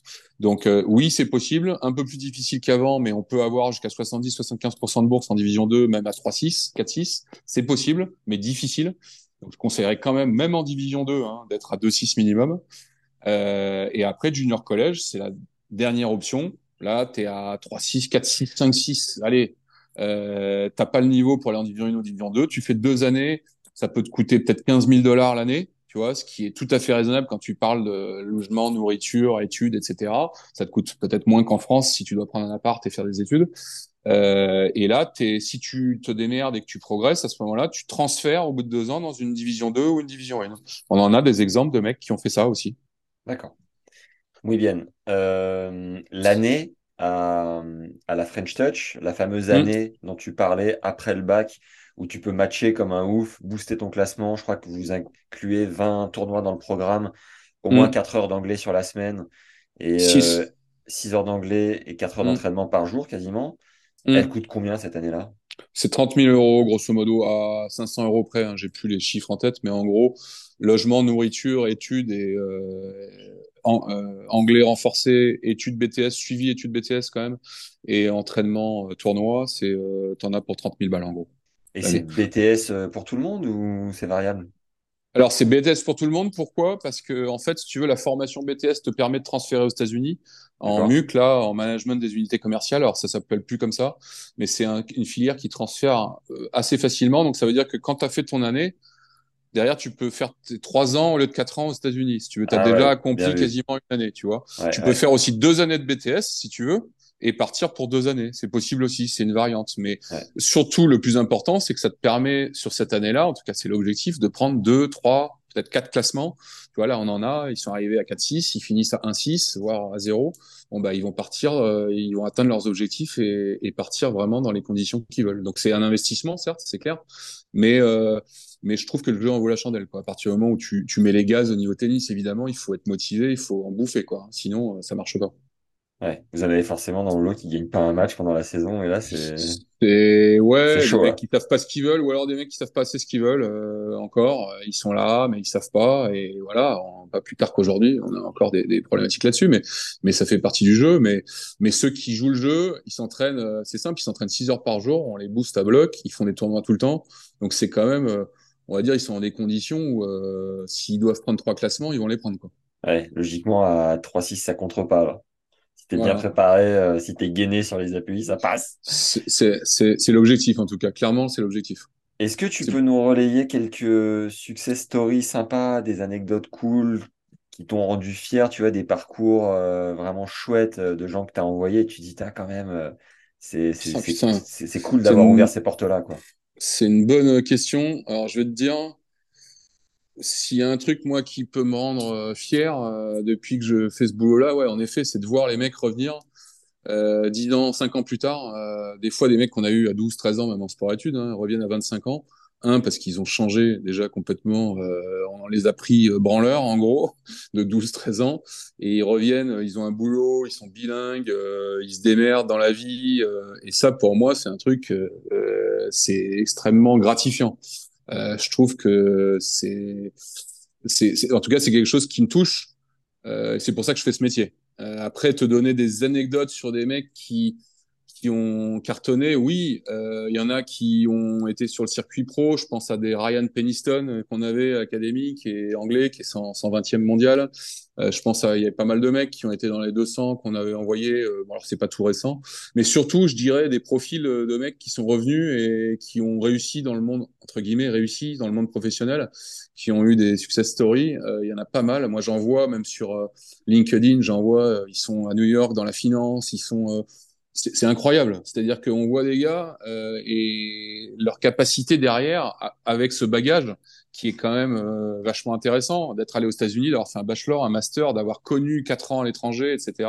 Ça donne un bagage extraordinaire. Euh, je citerai Romain, Romain Lachance, un pote que j'ai envoyé il y a en 2000, tu vois, ça remonte, ça devait être en 2002 à St. Mary's College en Californie. C'est un gars qui était à zéro, voilà, qui jouait ses zéros, qui a eu une bourse là-bas. Je l'ai envoyé. Bon, c'était un peu dur parce qu'il a fait, déjà fait des études, c'était compliqué au niveau éligibilité. Il a fait ses études, il est revenu. Il a bossé avec moi à l'ISP. D'ailleurs, il a repris euh, un poste important au Paris Lagardère Racing.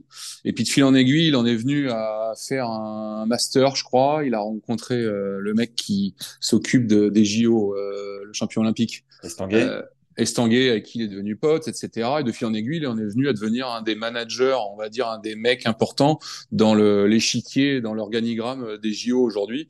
On est toujours extrêmement proche et pour moi, c'est ça symbolise une, la réussite de quelqu'un qui a utilisé le tennis pour aller euh, se former euh, ailleurs à l'étranger, en l'occurrence aux États-Unis, et qui derrière s'en sert tous les jours pour euh, pour faire une carrière et faire des choses vachement intéressantes au plus haut niveau, si tu veux. Donc ça, ça symbolise pour moi la, réussite américaine. D'ailleurs, à ce propos, c'est un peu parallèle, mais ça rejoint avec Romain. On a décidé de créer ce qu'on appelle US College Athlete Alumni. C'est-à-dire c'est des alumni qui reviennent des États-Unis, sportifs qui ont été aux États-Unis. Le but étant de regrouper ces gens-là de, les de faire en sorte qu'ils connectent entre eux, de trouver peut-être euh, des entreprises partenaires qui aimeraient recruter dans ce monde-là. Bref, de faciliter l'accès au monde du travail quand ils reviennent des États-Unis. On s'est dit que ça serait une idée intéressante. On l'a lancé il y a, il y a deux, trois mois. Donc, on commence à avoir des, on a 600 ou 700 abonnés qui sont tous des jeunes qui sont partis aux États-Unis à l'époque. Et on pense, si tu veux, que finalement, le système aujourd'hui, quand tu reviens aux États-Unis, le seul, la seule barrière qu'il y a, c'est que tu n'as pas le réseau quand tu reviens euh, en France pour bosser. C'est un peu compliqué. Donc, on aimerait bien créer ce réseau-là et qu'ils euh, puissent être affiliés entre eux pour pouvoir s'entraider. L'intérêt de l'alumni, c'est de s'entraider pour pouvoir trouver du boulot, en gros. Voilà, pour schématiser. Mais l'idée est assez intéressante et je le fais justement avec ce fameux Romain euh, dont, dont, je t'ai parlé avant. Alors moi, j'ai deux questions aussi euh, dans le prolongement. Depuis tout à l'heure, on cite quand même des montants assez importants, que ce soit pour euh, venir euh, à la French Touch ou pour partir. Ça peut faire peur, mais quand tu disais, euh, voilà, si tu es 5, 6, 4, 6 et que tu mets 15 000 pour ton année dans une université un peu inférieure, ça peut faire peur, mais c'est vrai qu'au final, moi, j'avais fait le calcul.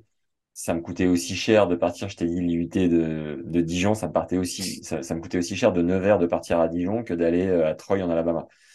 On est d'accord. Mais de l'extérieur, c'est quand même des montants un peu impressionnants où tu te dis, ouais, le tennis, ça reste un milieu euh, difficile d'accès euh, pour des gens qui ont des moyens et, euh, et des enfants de parents qui ont des moyens. Qu'est-ce que tu répondrais à ça? Est-ce que tu aurais une, version peut-être un peu complémentaire, différente du terrain? Ouais. Alors, on va pas se le cacher, oui, ça demande, ça a un coût. Euh, que aller aux États-Unis, ça a un coût, même s'il y a des bourses, évidemment. Ou alors, ça n'a pas de coût, mais ça veut dire que tu as vraiment un, niveau important.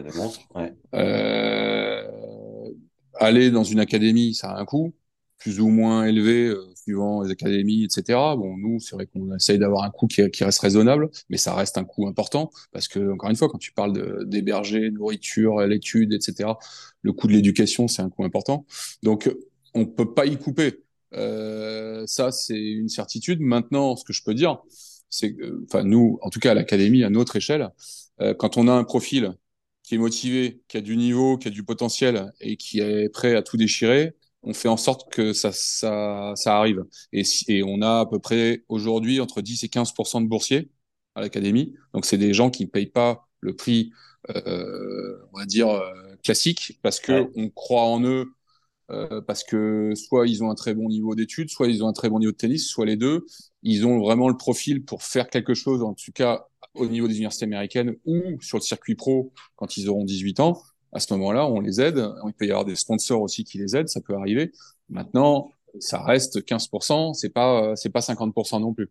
Donc euh, voilà, c'est comme ça que nous, en tout cas, on positionne le truc. Après, c'est ce qui est vrai, et ce qui est intéressant quand même de rappeler, c'est que euh, le, une formation, certes, c'est un investissement, mais je pense que, comme tu l'as dit tout à l'heure, à partir du moment où tu pars aux États-Unis, tu pars 4 ans et que tu as une bourse qui tient la route, parce qu'évidemment, il faut avoir une bourse qui tient la route. Si tu es à 3-6 ou 4-6, euh, ça va pas le faire. Euh, donc, encore une fois, je répète, c'est un 6-0. Là, ça tient la route. Tu as un, un, deal au niveau de la bourse qui, qui, qui est solide. Euh, là, je pense que ça vaut l'investissement en vaut la peine, mais ça reste quand même un investissement et tout le monde peut pas se le permettre, c'est clair. C'est clair. Et euh, les, les, boursiers chez vous euh, à la French Touch, comment ils font pour avoir un accès à ce tarif préférentiel? Alors, euh, en fait, c'est on, fait un test nous euh, systématiquement quelqu'un qui veut venir, que ce soit pour euh, le centre d'entraînement, le sport-études ou autre, il vient faire un test, il vient une semaine. À l'issue de cette semaine-là, nous, on fait un bilan. On fait un petit bilan, on fait des tests scolaires, tests sportifs, etc. Et à l'issue de ce bilan, euh, voilà, on va discuter avec les parents. Deux choses l'une, soit euh, les parents, euh, voilà, ils ont les moyens et ils investissent, soit ils n'ont pas les moyens, auquel cas ils peuvent faire une demande. Euh, est-ce qu'elle sera acceptée cette demande? Et dans quelle mesure on est capable euh, de, de, dans quel volume, de quel montant on est capable d'attribuer une bourse? Ça va dépendre. Encore une fois, c'est difficile à dire comme ça. Ça va dépendre de si on a un joueur qui est euh, qui est à, à 0, qui a 15 ans, euh, qui est bon en études et qui a toutes les chances d'être au moins à, à, moins 15, à 17. Euh, pour nous, bah voilà, c'est une valeur euh, intéressante pour l'académie, pour euh, pour peu importe s'il veut aller sur le circuit pro ou en université américaine, c'est quelqu'un qui pour nous a une, une, valeur intéressante. Et donc on est prêt à faire en sorte de faire de, de, de, de, proposer quelque chose qui tienne qui tienne le plus la route si les parents n'ont pas les moyens de payer quoi tu vois. Intéressant. Et ma deuxième question euh, pour aller au bout du, du process c'est que ça c'est en fonction de la sensibilité sensibilité de chacun et ce que chacun a envie de vivre mais moi ce que j'ai vécu aux US j'ai eu l'impression de me retrouver quand même avec un coach ultra bourrin parmi des bourrins dans une ville euh, voilà une petite ville où euh, tu as une highway, euh, une quatre voies avec des fast-food de chaque côté. Hmm. Bon, j'aurais pu tomber à Pepperdine avec, tu vois, la vie à Biarritz. Pour moi, c'est le bonheur. C'est ce à quoi j'aspire. Hmm. Les États-Unis, il y, a une, y a une partie des gens qui trouvent que c'est bourrin et hmm. comme moi. Et t'en as d'autres. Là, j'ai le père d'un d'un de mes partenaires d'entraînement qui est dans le Texas.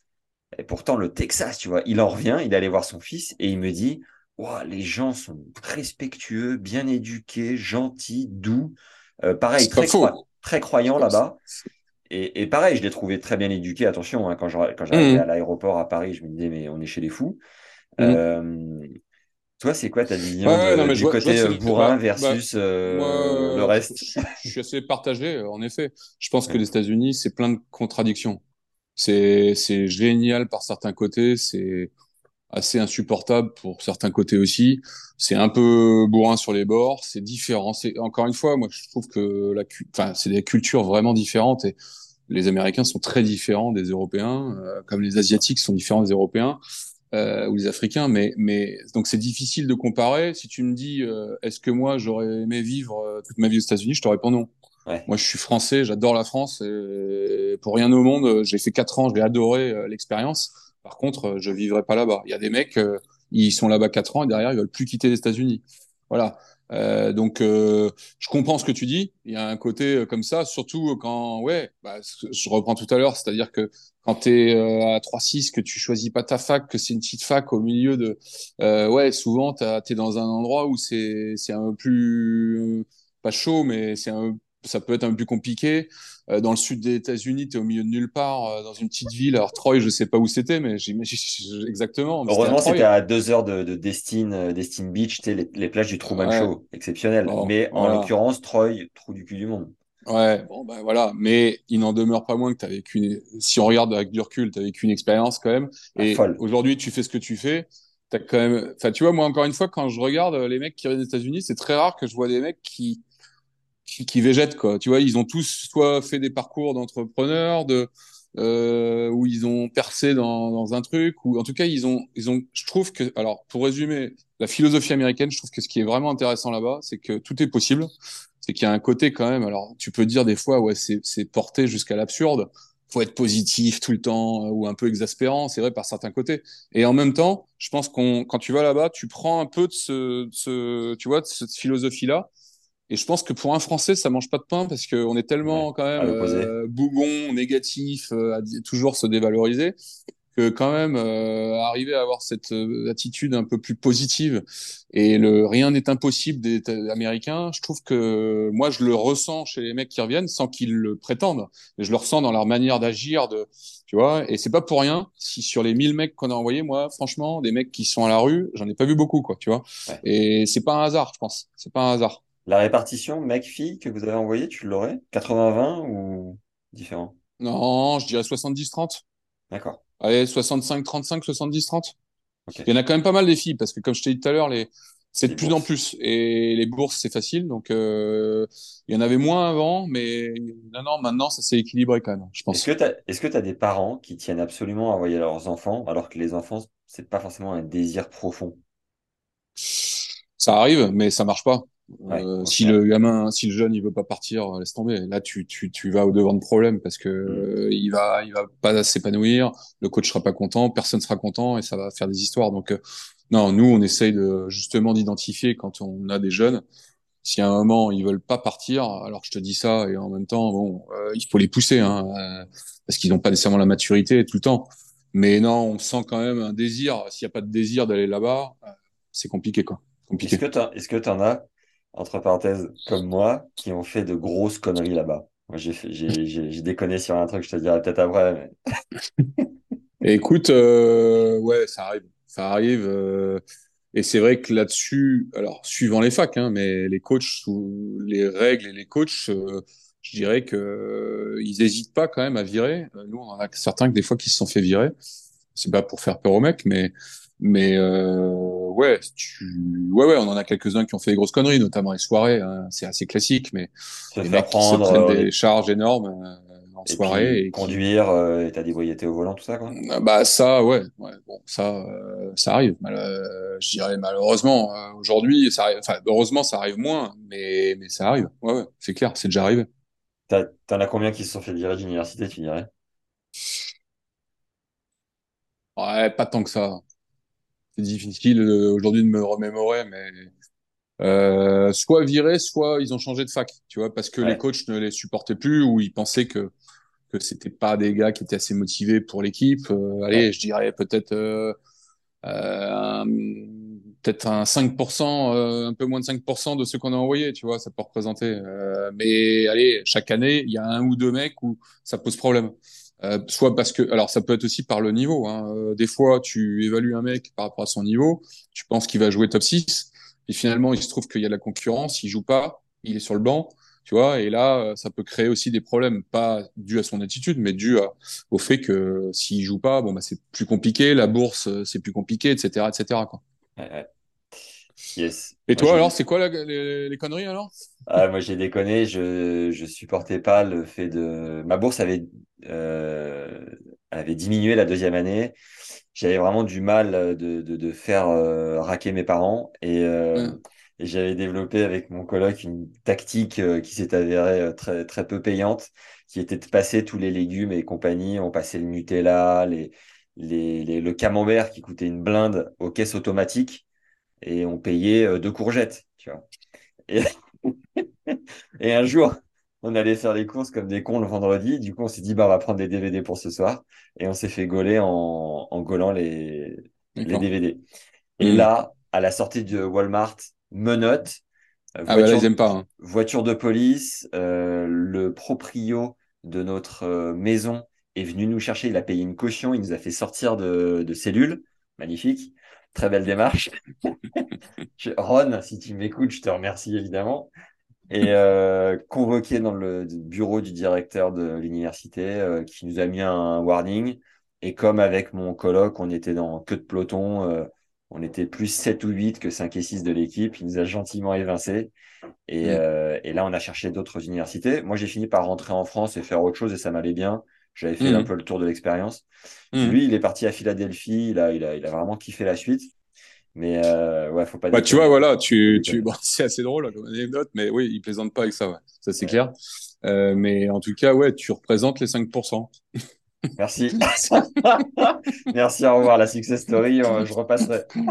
Non mais tu vois, comme tu l'as dit, en même temps, ça a été une expérience. T'as fait quoi deux ans? J'ai fait un an et demi. J'ai pu transférer tous mes crédits. J'étais éligible pour entrer en troisième année. Donc, j'ai pu Mhm. prendre le train en route euh, en troisième année en Mhm. France. Tu vois, licence, master. Au final, j'ai pas perdu de temps. L'anglais, nickel. Mhm. L'émancipation, ça va. Et, euh, et puis, ouais, expérience où tu es marqué au fer rouge toute ta vie. euh, Donc positif, quand même. extra- extraordinaire. Les marches, faire les, monter les marches des 47 000 places du stade de foot euh, Mhm. américain à 5h20 du mat, euh, ça marque. Ouais. Ouais. Ouais. Ah non, mais c'est clair, c'est ça. Donc, euh... non, c'est que que dire de plus? Est-ce que justement, est-ce que justement j'ai oublié une, une, une question ou deux sur le... Alors évidemment, on va avoir différents interlocuteurs au micro sur cette série US qui vont pouvoir couvrir d'autres d'autres volets. Mais est-ce Mm. qu'il y a un, un ou deux sujets qu'on n'a pas abordés que tu aimerais peut-être préciser? Écoute, euh... non, je pense qu'on a fait vraiment un bon tour. On a On couvert bon pas tour. mal Il de y a les, sujets. il y a les Moi, phases moi, de je... recrutement où vous faites venir des, des coachs parfois, non? Où vous faites des, alors ouais, des alors ça, vidéos, peut-être peut- démonstrations? peut-être que ça sera traité euh, lors d'un prochain épisode, mais Ouais. bon, je peux en dire deux mots. C'est oui, en juin, on va faire en fait le, une sorte de tryouts qui existe aux États-Unis, c'est-à-dire qu'on fait rencontrer les coachs et les, et les joueurs ou joueuses qui veulent partir en université américaine. Ça, ça n'existe pas. c'est-à-dire que les coachs font un tour d'Europe ou ils viennent que chez? Voilà. Alors, le, ouais. généralement, ils font un tour d'Europe, mais là, le but, c'est qu'on prenne une date, c'est qu'on dise au coach, voilà, le, du 16 au 18 juin, en gros, je sais plus quelle date c'est exactement. Vous venez, vous allez voir une trentaine de jeunes, une quarantaine de jeunes, qui sont tous des prospects pour aller aux États-Unis, et vous allez faire, entre guillemets, votre marché, vous allez pouvoir les voir et faire votre marché. C'est quelque chose qui est assez répandu aux États-Unis, qui se fait de manière euh, assez importante, mais qui existe quasiment pas ou pas du tout, en, tout cas pas du tout en France, peut-être en Espagne, mais, mais quasiment pas en Europe. Donc le but, c'est vraiment d'être les premiers à faire ça. On pense que c'est une bonne démarche et tous ceux en gros, qui souhaitent partir aux États-Unis, qui ont envie soit d'avoir d'acquérir des informations, soit d'être vus par les coachs, soit d'être sensibilisés au truc. En fait, c'est sous forme d'un tournoi. Il y aura un tournoi et peut-être quelques entraînements. Il y aura des présentations sur le, le, système US. Il y aura évidemment des coachs qui viendront interviewer des jeunes et les voir jouer. Donc, je pense que ce sera un peu une une fête du recrutement, on peut l'appeler comme ça, et ce sera ce sera assez sympa. Première année cette année, l'objectif c'est juin 2023. Ok, magnifique. Moi, le seul truc que je voudrais dire en deux mots, c'est simplement dire aux jeunes Français qui ont un gros niveau en junior de ne pas penser que c'est une voie de garage. Voilà. Aujourd'hui, jusqu'à jusqu'à présent, si tu veux, c'est vrai que les États-Unis souvent apparaissaient comme vraiment le plan, le plan, plan B au cas où, etc. Euh, Aujourd'hui, euh, être un très bon junior, même au niveau mondial, il faut savoir qu'aux États-Unis, il y a des gars qui, qui, sont dans les meilleurs juniors mondiaux. Euh, donc c'est pas une voie de garage, c'est une autre voie qui demande, c'est une autre formation, c'est une autre filière. Je dis pas que une est meilleure que l'autre, mais je dis que pour certains profils, en tout cas, euh, ça peut être une voie qui leur permet de prendre de la maturité et d'aller au plus haut niveau mondial hein, euh, par la suite. Donc voilà, ne le prenez pas pour une voie de garage, ça peut être aussi une voie royale. Ok, très bien. Dans tous les épisodes, j'ai des questions de fin auxquelles tu ne vas pas déroger, Charles. Euh, mhm. Si tu avais un livre à recommander aux auditeurs du podcast, est-ce que tu en as un qui t'a marqué particulièrement? Euh... Alors, je dirais, bon, vu qu'on est quand même dans un contexte tennis, je vais pas parler de, de, si, de, de livres que tu, peux, tu peux, tu peux. Alors, écoute, euh... allez, les frères Karamazov. C'est de qui? Dostoevsky. Dostoevsky. Qu'est-ce qui t'a Ça n'a rien à voir. Qu'est-ce qui t'a marqué en particulier? Je sais pas, j'aime bien, j'aime bien lire et j'aime bien, j'aime bien lire euh, ce mec-là. Il est complètement fou, mais mais je trouve que l'histoire est belle et émouvante. Voilà, tout simplement. En, mais non, un... pour, pour, en... Ouais, vas-y. Ouais. En, en, un mot, juste pour dire, simplement pour recommander un livre que je trouve intéressant, alors pour les joueurs de tennis sur le plan mental, c'est le livre de, du coach que j'avais à Pepperdine, qui a écrit un coach sur le, sur le, un livre sur le mental que j'ai trouvé génial. Ils sont pas tous géniaux les livres sur le mental, euh, c'est If I'm the better player, why can't I win? Et c'est de Alan, Fox et c'est un truc, ça montre, c'est à travers des histoires et c'est génial. Ça, ça, ça raconte, si tu veux, l'histoire de la psychologie dans le tennis, mais de manière pas psychologique, si tu veux. Euh, et je trouve que c'est vachement intéressant. Voilà, c'est, je le conseille à tous ceux qui veulent progresser sur la partie mentale, je le conseille. Je le mets en lien dans les dans la description, euh, dans la description sur YouTube et euh, la description de, de, des plateformes d'audio. Donc, si vous voulez le lien, allez, allez checker la description. Si, si, je pense qu'il se trouve assez facilement sur Internet. Donc, euh, franchement, c'est moi, c'est un livre qui m'a vachement aidé. Top. Euh, juste en un mot aussi, avant les deux trois autres questions de fin, la Rafa Academy au Koweït, qu'est-ce que qu'est-ce que tu fais particulièrement? C'est quoi ton rôle? Écoute, on... il nous avait contacté à l'époque. Euh... Oui. Bon, je vais pas refaire Nada... allô, allô, c'est... allô, c'est Nadal. Euh, Charles, non, tu peux t'occuper du Koweït Comment ça s'est fait? Non, non, c'était c'était les gars de là-bas euh, qui cherchaient en fait euh, des des gens qui qui avaient une expertise dans le milieu de des académies parce qu'ils voulaient monter un truc là-bas. En fait, ils achetaient un terrain à la fédération koweïtienne de tennis et ils voulaient en faire. Ils font des centres commerciaux, mais ils font pas de sites sportifs. Donc, ils voulaient construire un site sportif, en faire un club, un beau club. C'est pas une académie, c'est un country club en fait. Il y a il y a il y a des tennis euh, intérieurs, extérieurs. Il y a du paddle, il y a une piscine, il y a un énorme fitness, etc. Donc, c'est plus un, un country club. Et ils voulaient une avec des gens qui soient capables à la fois de construire le site et de les conseiller, de recruter les bonnes personnes, de faire du marketing, etc. Donc nous, on a un savoir-faire là-dessus qu'on a accumulé au fur et à mesure des années. On a, euh, j'ai une équipe autour de moi qui bosse là-dessus spécifiquement. Euh, donc on, ils nous ont, ils ont fait appel à nous pour qu'on les aide. Au début pour la construction, après pour le recrutement, après pour le, la gestion, etc. Donc on a monté le truc là-bas avec eux, on a construit l'offre, on a monté l'équipe. Moi, on a une équipe là-bas que eux payent, hein, mais nous, on, a construit, on a recruté l'équipe. On a 25 personnes qui travaillent là-bas entre les coachs tennis, les coachs fitness, etc. Et on les aide. voilà, ça fait plusieurs années qu'on les aide et ça, se passe bien. Et il se trouve qu'en fait, ils voulaient un nom pour leur pour leur académie. ils voulaient un nom connu dans le monde du dans le monde du tennis, donc ils nous ont demandé d'aller parler à l'agent de Rafa parce que c'était le, le, nom qui, pour eux, c'était vraiment le top du top. Donc on a parlé à l'agent de Rafa et l'histoire s'est faite comme ça. Donc euh, euh aujourd'hui, euh, Rafa euh, donne, donne son nom à l'académie, la, vient une fois par an faire une animation ou une exhibition. Il est venu à, à l'ouverture. Et voilà comment s'est faite l'histoire de manière naturelle. Et on continue de travailler avec eux. Moi, j'y vais, j'y vais une fois tous les. Là, je pars samedi là-bas. Tu vois, j'y vais trois, quatre jours tous les tous les mois ou tous les deux mois euh, pour euh, voilà pour gérer le, truc avec eux, faire des réunions, euh, recruter s'il y a besoin de recruter, bref répondre à toutes les problématiques qu'il peut y avoir au quotidien là-bas.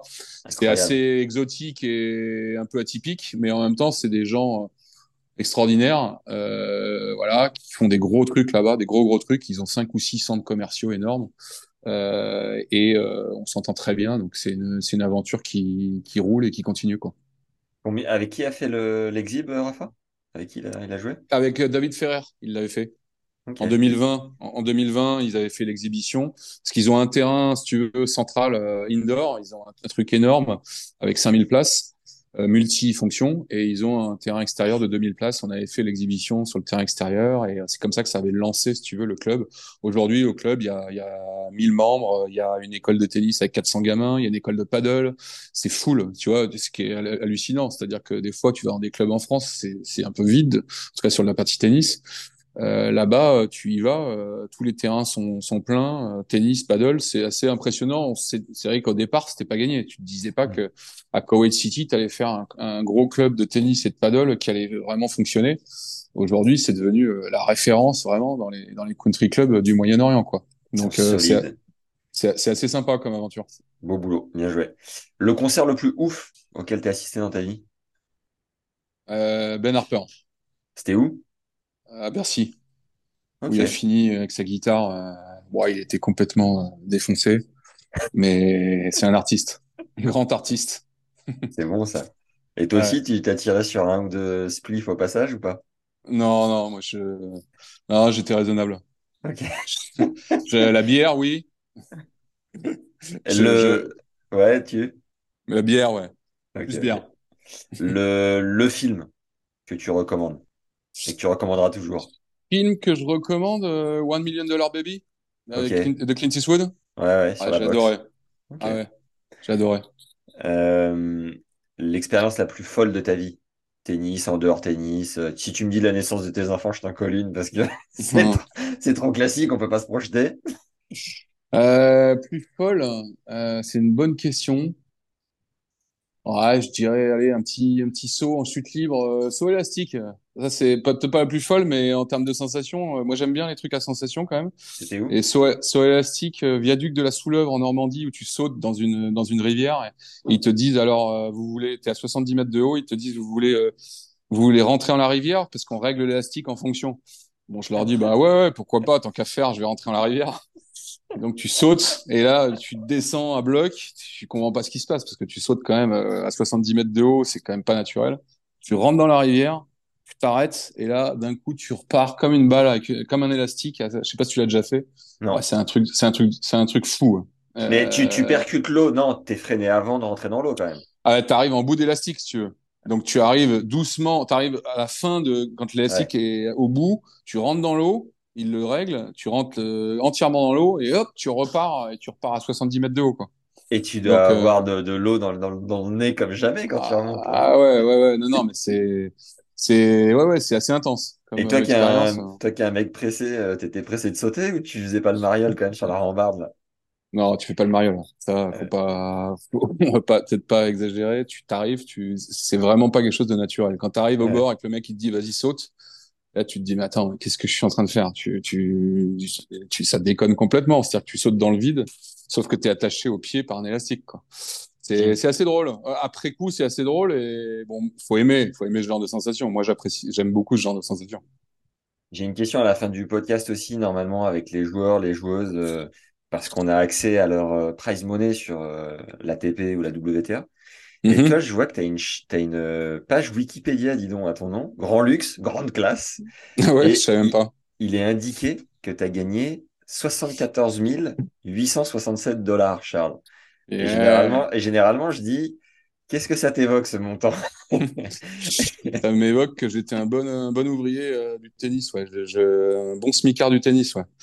Euh, À cette époque, quand tu étais 200e mondial, euh, c'était, euh, ouais, tu gagnais, euh, allez, si tu jouais pas des matchs par équipe, des choses comme ça, euh, tu gagnais pas ta vie parce que tu avais plus de dépenses que de revenus. Ça a évolué, d'ailleurs, euh, pour le coup, là, je vois les jeunes de l'académie, certains qui jouent en futur ou en challenger, les prize money ont, ont augmenté quand même, donc euh, ça, c'est une bonne chose. Je pense aujourd'hui, tu peux en vivre je pense euh, t'es 200e mondial, tu joues que à l'ATP, tu peux vraiment en vivre. À l'époque, c'était pas trop, c'était pas encore le cas quoi. À mon Ouais. époque, il y a, il y a 25, 30 ans, 25 ans quoi. Et, et en 98, là, quand tu places ces, ces deux athlètes euh, d'athlétisme, du coup, euh, Perchis, je crois, tu nous as dit, saut en quelque chose?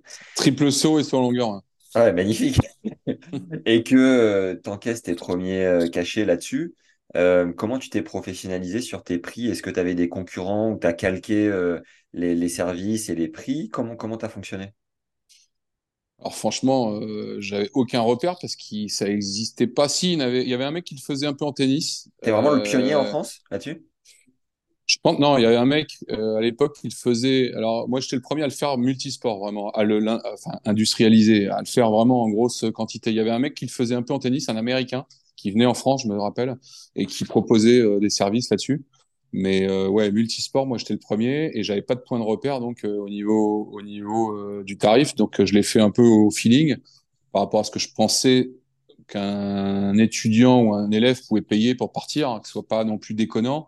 Et en même temps, je me disais combien, tu vois, je m'étais dit combien tu peux en faire dans l'année euh, seul au départ et, comment tu peux traduire ça par euh, quelque chose de professionnel pour toi. Tu vois, il fallait, il fallait que je puisse en vivre quand même. Donc, euh, je suis parti de là et je te dis, je crois qu'on est arrivé assez vite à un truc comme 10 000 francs. À l'époque, ça devait faire 1500 euros. Euh, bon, c'était du boulot, hein. C'est du boulot. De toute façon, si tu veux bien faire les choses, t'as, allez, t'as un an de procédure, t'as, bon, je sais pas comment toi tu l'as fait, mais euh, c'est, c'est du, voilà, c'est- t'as de l'administratif, t'as des examens, t'as des contacts, tu dois contacter quand même pas mal de coachs, etc. Si tu le fais bien, t'as, c'est vraiment du boulot. Donc, euh, donc euh, voilà, je me suis positionné comme ça. Puis après, c'est vrai qu'il y en a d'autres qui sont arrivés au fur et à mesure. Et puis, euh, et puis, euh, écoute, euh, aujourd'hui, je crois que c'est quelque chose qui coûte de l'ordre de 2500 euros, je crois, pour pour partir. Donc ça, me- voilà, c'est en même temps un, un peu un investissement, mais ça me paraît raisonnable. Si si les gens bossent sérieusement, ça me paraît raisonnable, quoi. Ouais, peu près ce que j'ai payé. J'ai payé euh, 2000 euros, bon, avec un concurrent, je vais évidemment euh, pas citer euh, maintenant. Et, euh, et oui, je confirme que c'est pas mal de boulot, euh, tant sur la partie administrative que la négo de la bourse, que voilà, tout ça, Ouais, ouais. ça s'invente pas forcément. Ouais. Donc, euh, évidemment, ça vaut le coup.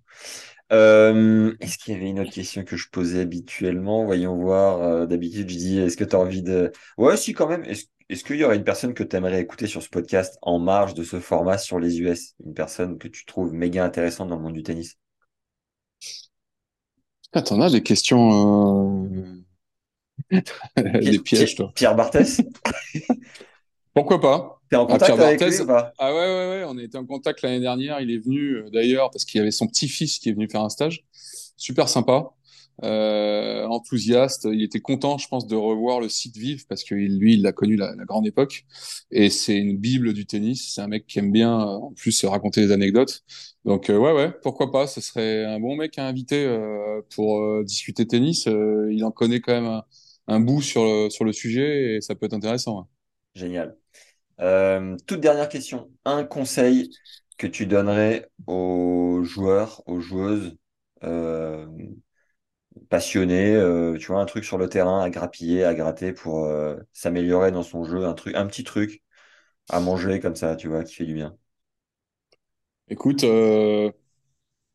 À mettre en application sur le court, tu vois, éventuellement. hein. Il y en a tellement de choses. Une petite pause, on a mis en place un abonnement hebdomadaire dans lequel on vous envoie un conseil coaching par semaine d'un joueur du circuit ou un coach pour vous permettre de progresser continuellement aux côtés de ces personnes quasi intouchables. tout en soutenant le développement du podcast pour nous permettre de toujours produire du meilleur contenu. Donc le fameux conseil coaching de Charles est accessible en lien dans la description. Et en y accédant aujourd'hui, vous bénéficiez de tous les précédents conseils de nos invités. Alors merci pour votre motivation sur le cours ainsi que votre soutien et on y retourne. Tu, regardes euh, encore le tennis professionnel ou t'as lâché? Ouais, non, non, beaucoup parce que bah déjà j'adore ça, puis je vois l'évolution, ça, ça m'intéresse, et puis on a quand même pas mal de jeunes euh, qui sont bons ici. Il y en a des gars qui sont sur le circuit. Constant, euh, Tito Androguet, là, que je suivais euh, à Cherbourg il y a dix jours, je suis allé avec lui, qui a fait qualifier finale, pour le coup, tu vois, dans un gros tournoi Challenger. Donc des mecs qui ont du potentiel. Donc c'est important de se tenir au courant des évolutions, de voir, et puis c'est intéressant. Pour coacher, c'est obligé, sinon tu restes 20 ans en arrière. Quoi. Et le paddle, comment tu le, de quel œil tu le vois? Paddle, ouais, c'est ça, c'est un boom incroyable. C'est vraiment le tennis des années 80 euh, en termes de, en termes de d'intérêt. Euh, il y a un intérêt pour le paddle, ça se voit dans tous les clubs euh, du monde, quel que soit l'endroit où tu te trouves dans le monde. Dès que tu ouvres un club de paddle, il y a du monde. C'est facile, c'est convivial, ça a plein d'atouts. Donc c'est génial. Moi, je joue, je trouve c'est très amusant. Après, en modèle économique, c'est pas évident. Euh, faut pas non plus penser que parce que euh, tu ouvres un club, euh, ça va marcher et que c'est un modèle économique viable. Ça, c'est notre histoire. Faut, c'est un peu plus compliqué et puis ça sera difficile d'atteindre le niveau du tennis parce qu'il n'y a pas de grand chelem, il n'y a pas d'événements comme euh, mythique comme il y a dans le tennis. Donc, mais par contre, c'est plus qu'une mode. Je pense c'est ça va bien au-delà de la mode aujourd'hui. C'est vraiment, il y a un engouement pour ce sport pour plein de raisons qui fait que ça va, je pense, que ça va durer dans le temps. Hmm. Top, merci Charles. Merci pour ce premier épisode de cette série. J'ai commencé l'intro en disant que ça allait être plus court que les formats classiques. Je n'ai pas réussi, très clairement. Mais j'ai passé un, passé un super moment. J'espère que les auditeurs aussi. La force de l'audio, c'est qu'on arrive à garder les gens au moins pendant 80% de, du contenu. Donc euh, YouTube, c'est une autre, euh, c'est une autre paire de manches. Les plateformes audio de podcast, c'est un vrai, euh, un vrai avantage. Donc voilà, mettez-nous un petit commentaire. J'espère que ça aura plu. Partagez à des jeunes qui ont potentiellement envie de partir aux US ou qui n'ont pas forcément pensé à cette éventualité-là. Moi, c'est mon meilleur pote à l'idée qui m'a donné l'idée. Donc voilà, partagez l'épisode à des jeunes que ça peut inspirer, à leurs parents aussi. Et puis à très vite, Charles, pour de, de nouveaux contenus. Hein Merci, merci Max et merci et bravo euh, pour ce que tu fais au, passage. Moi, je suis maintenant euh, assez régulièrement tes podcasts et c'est vraiment euh, c'est super. Voilà, bravo. Merci beaucoup. Allez, à bientôt. À très vite. Ciao, ciao. Merci d'avoir écouté ce premier volet avec Charles Offray d'une série de 7 épisodes dédiés aux universités américaines.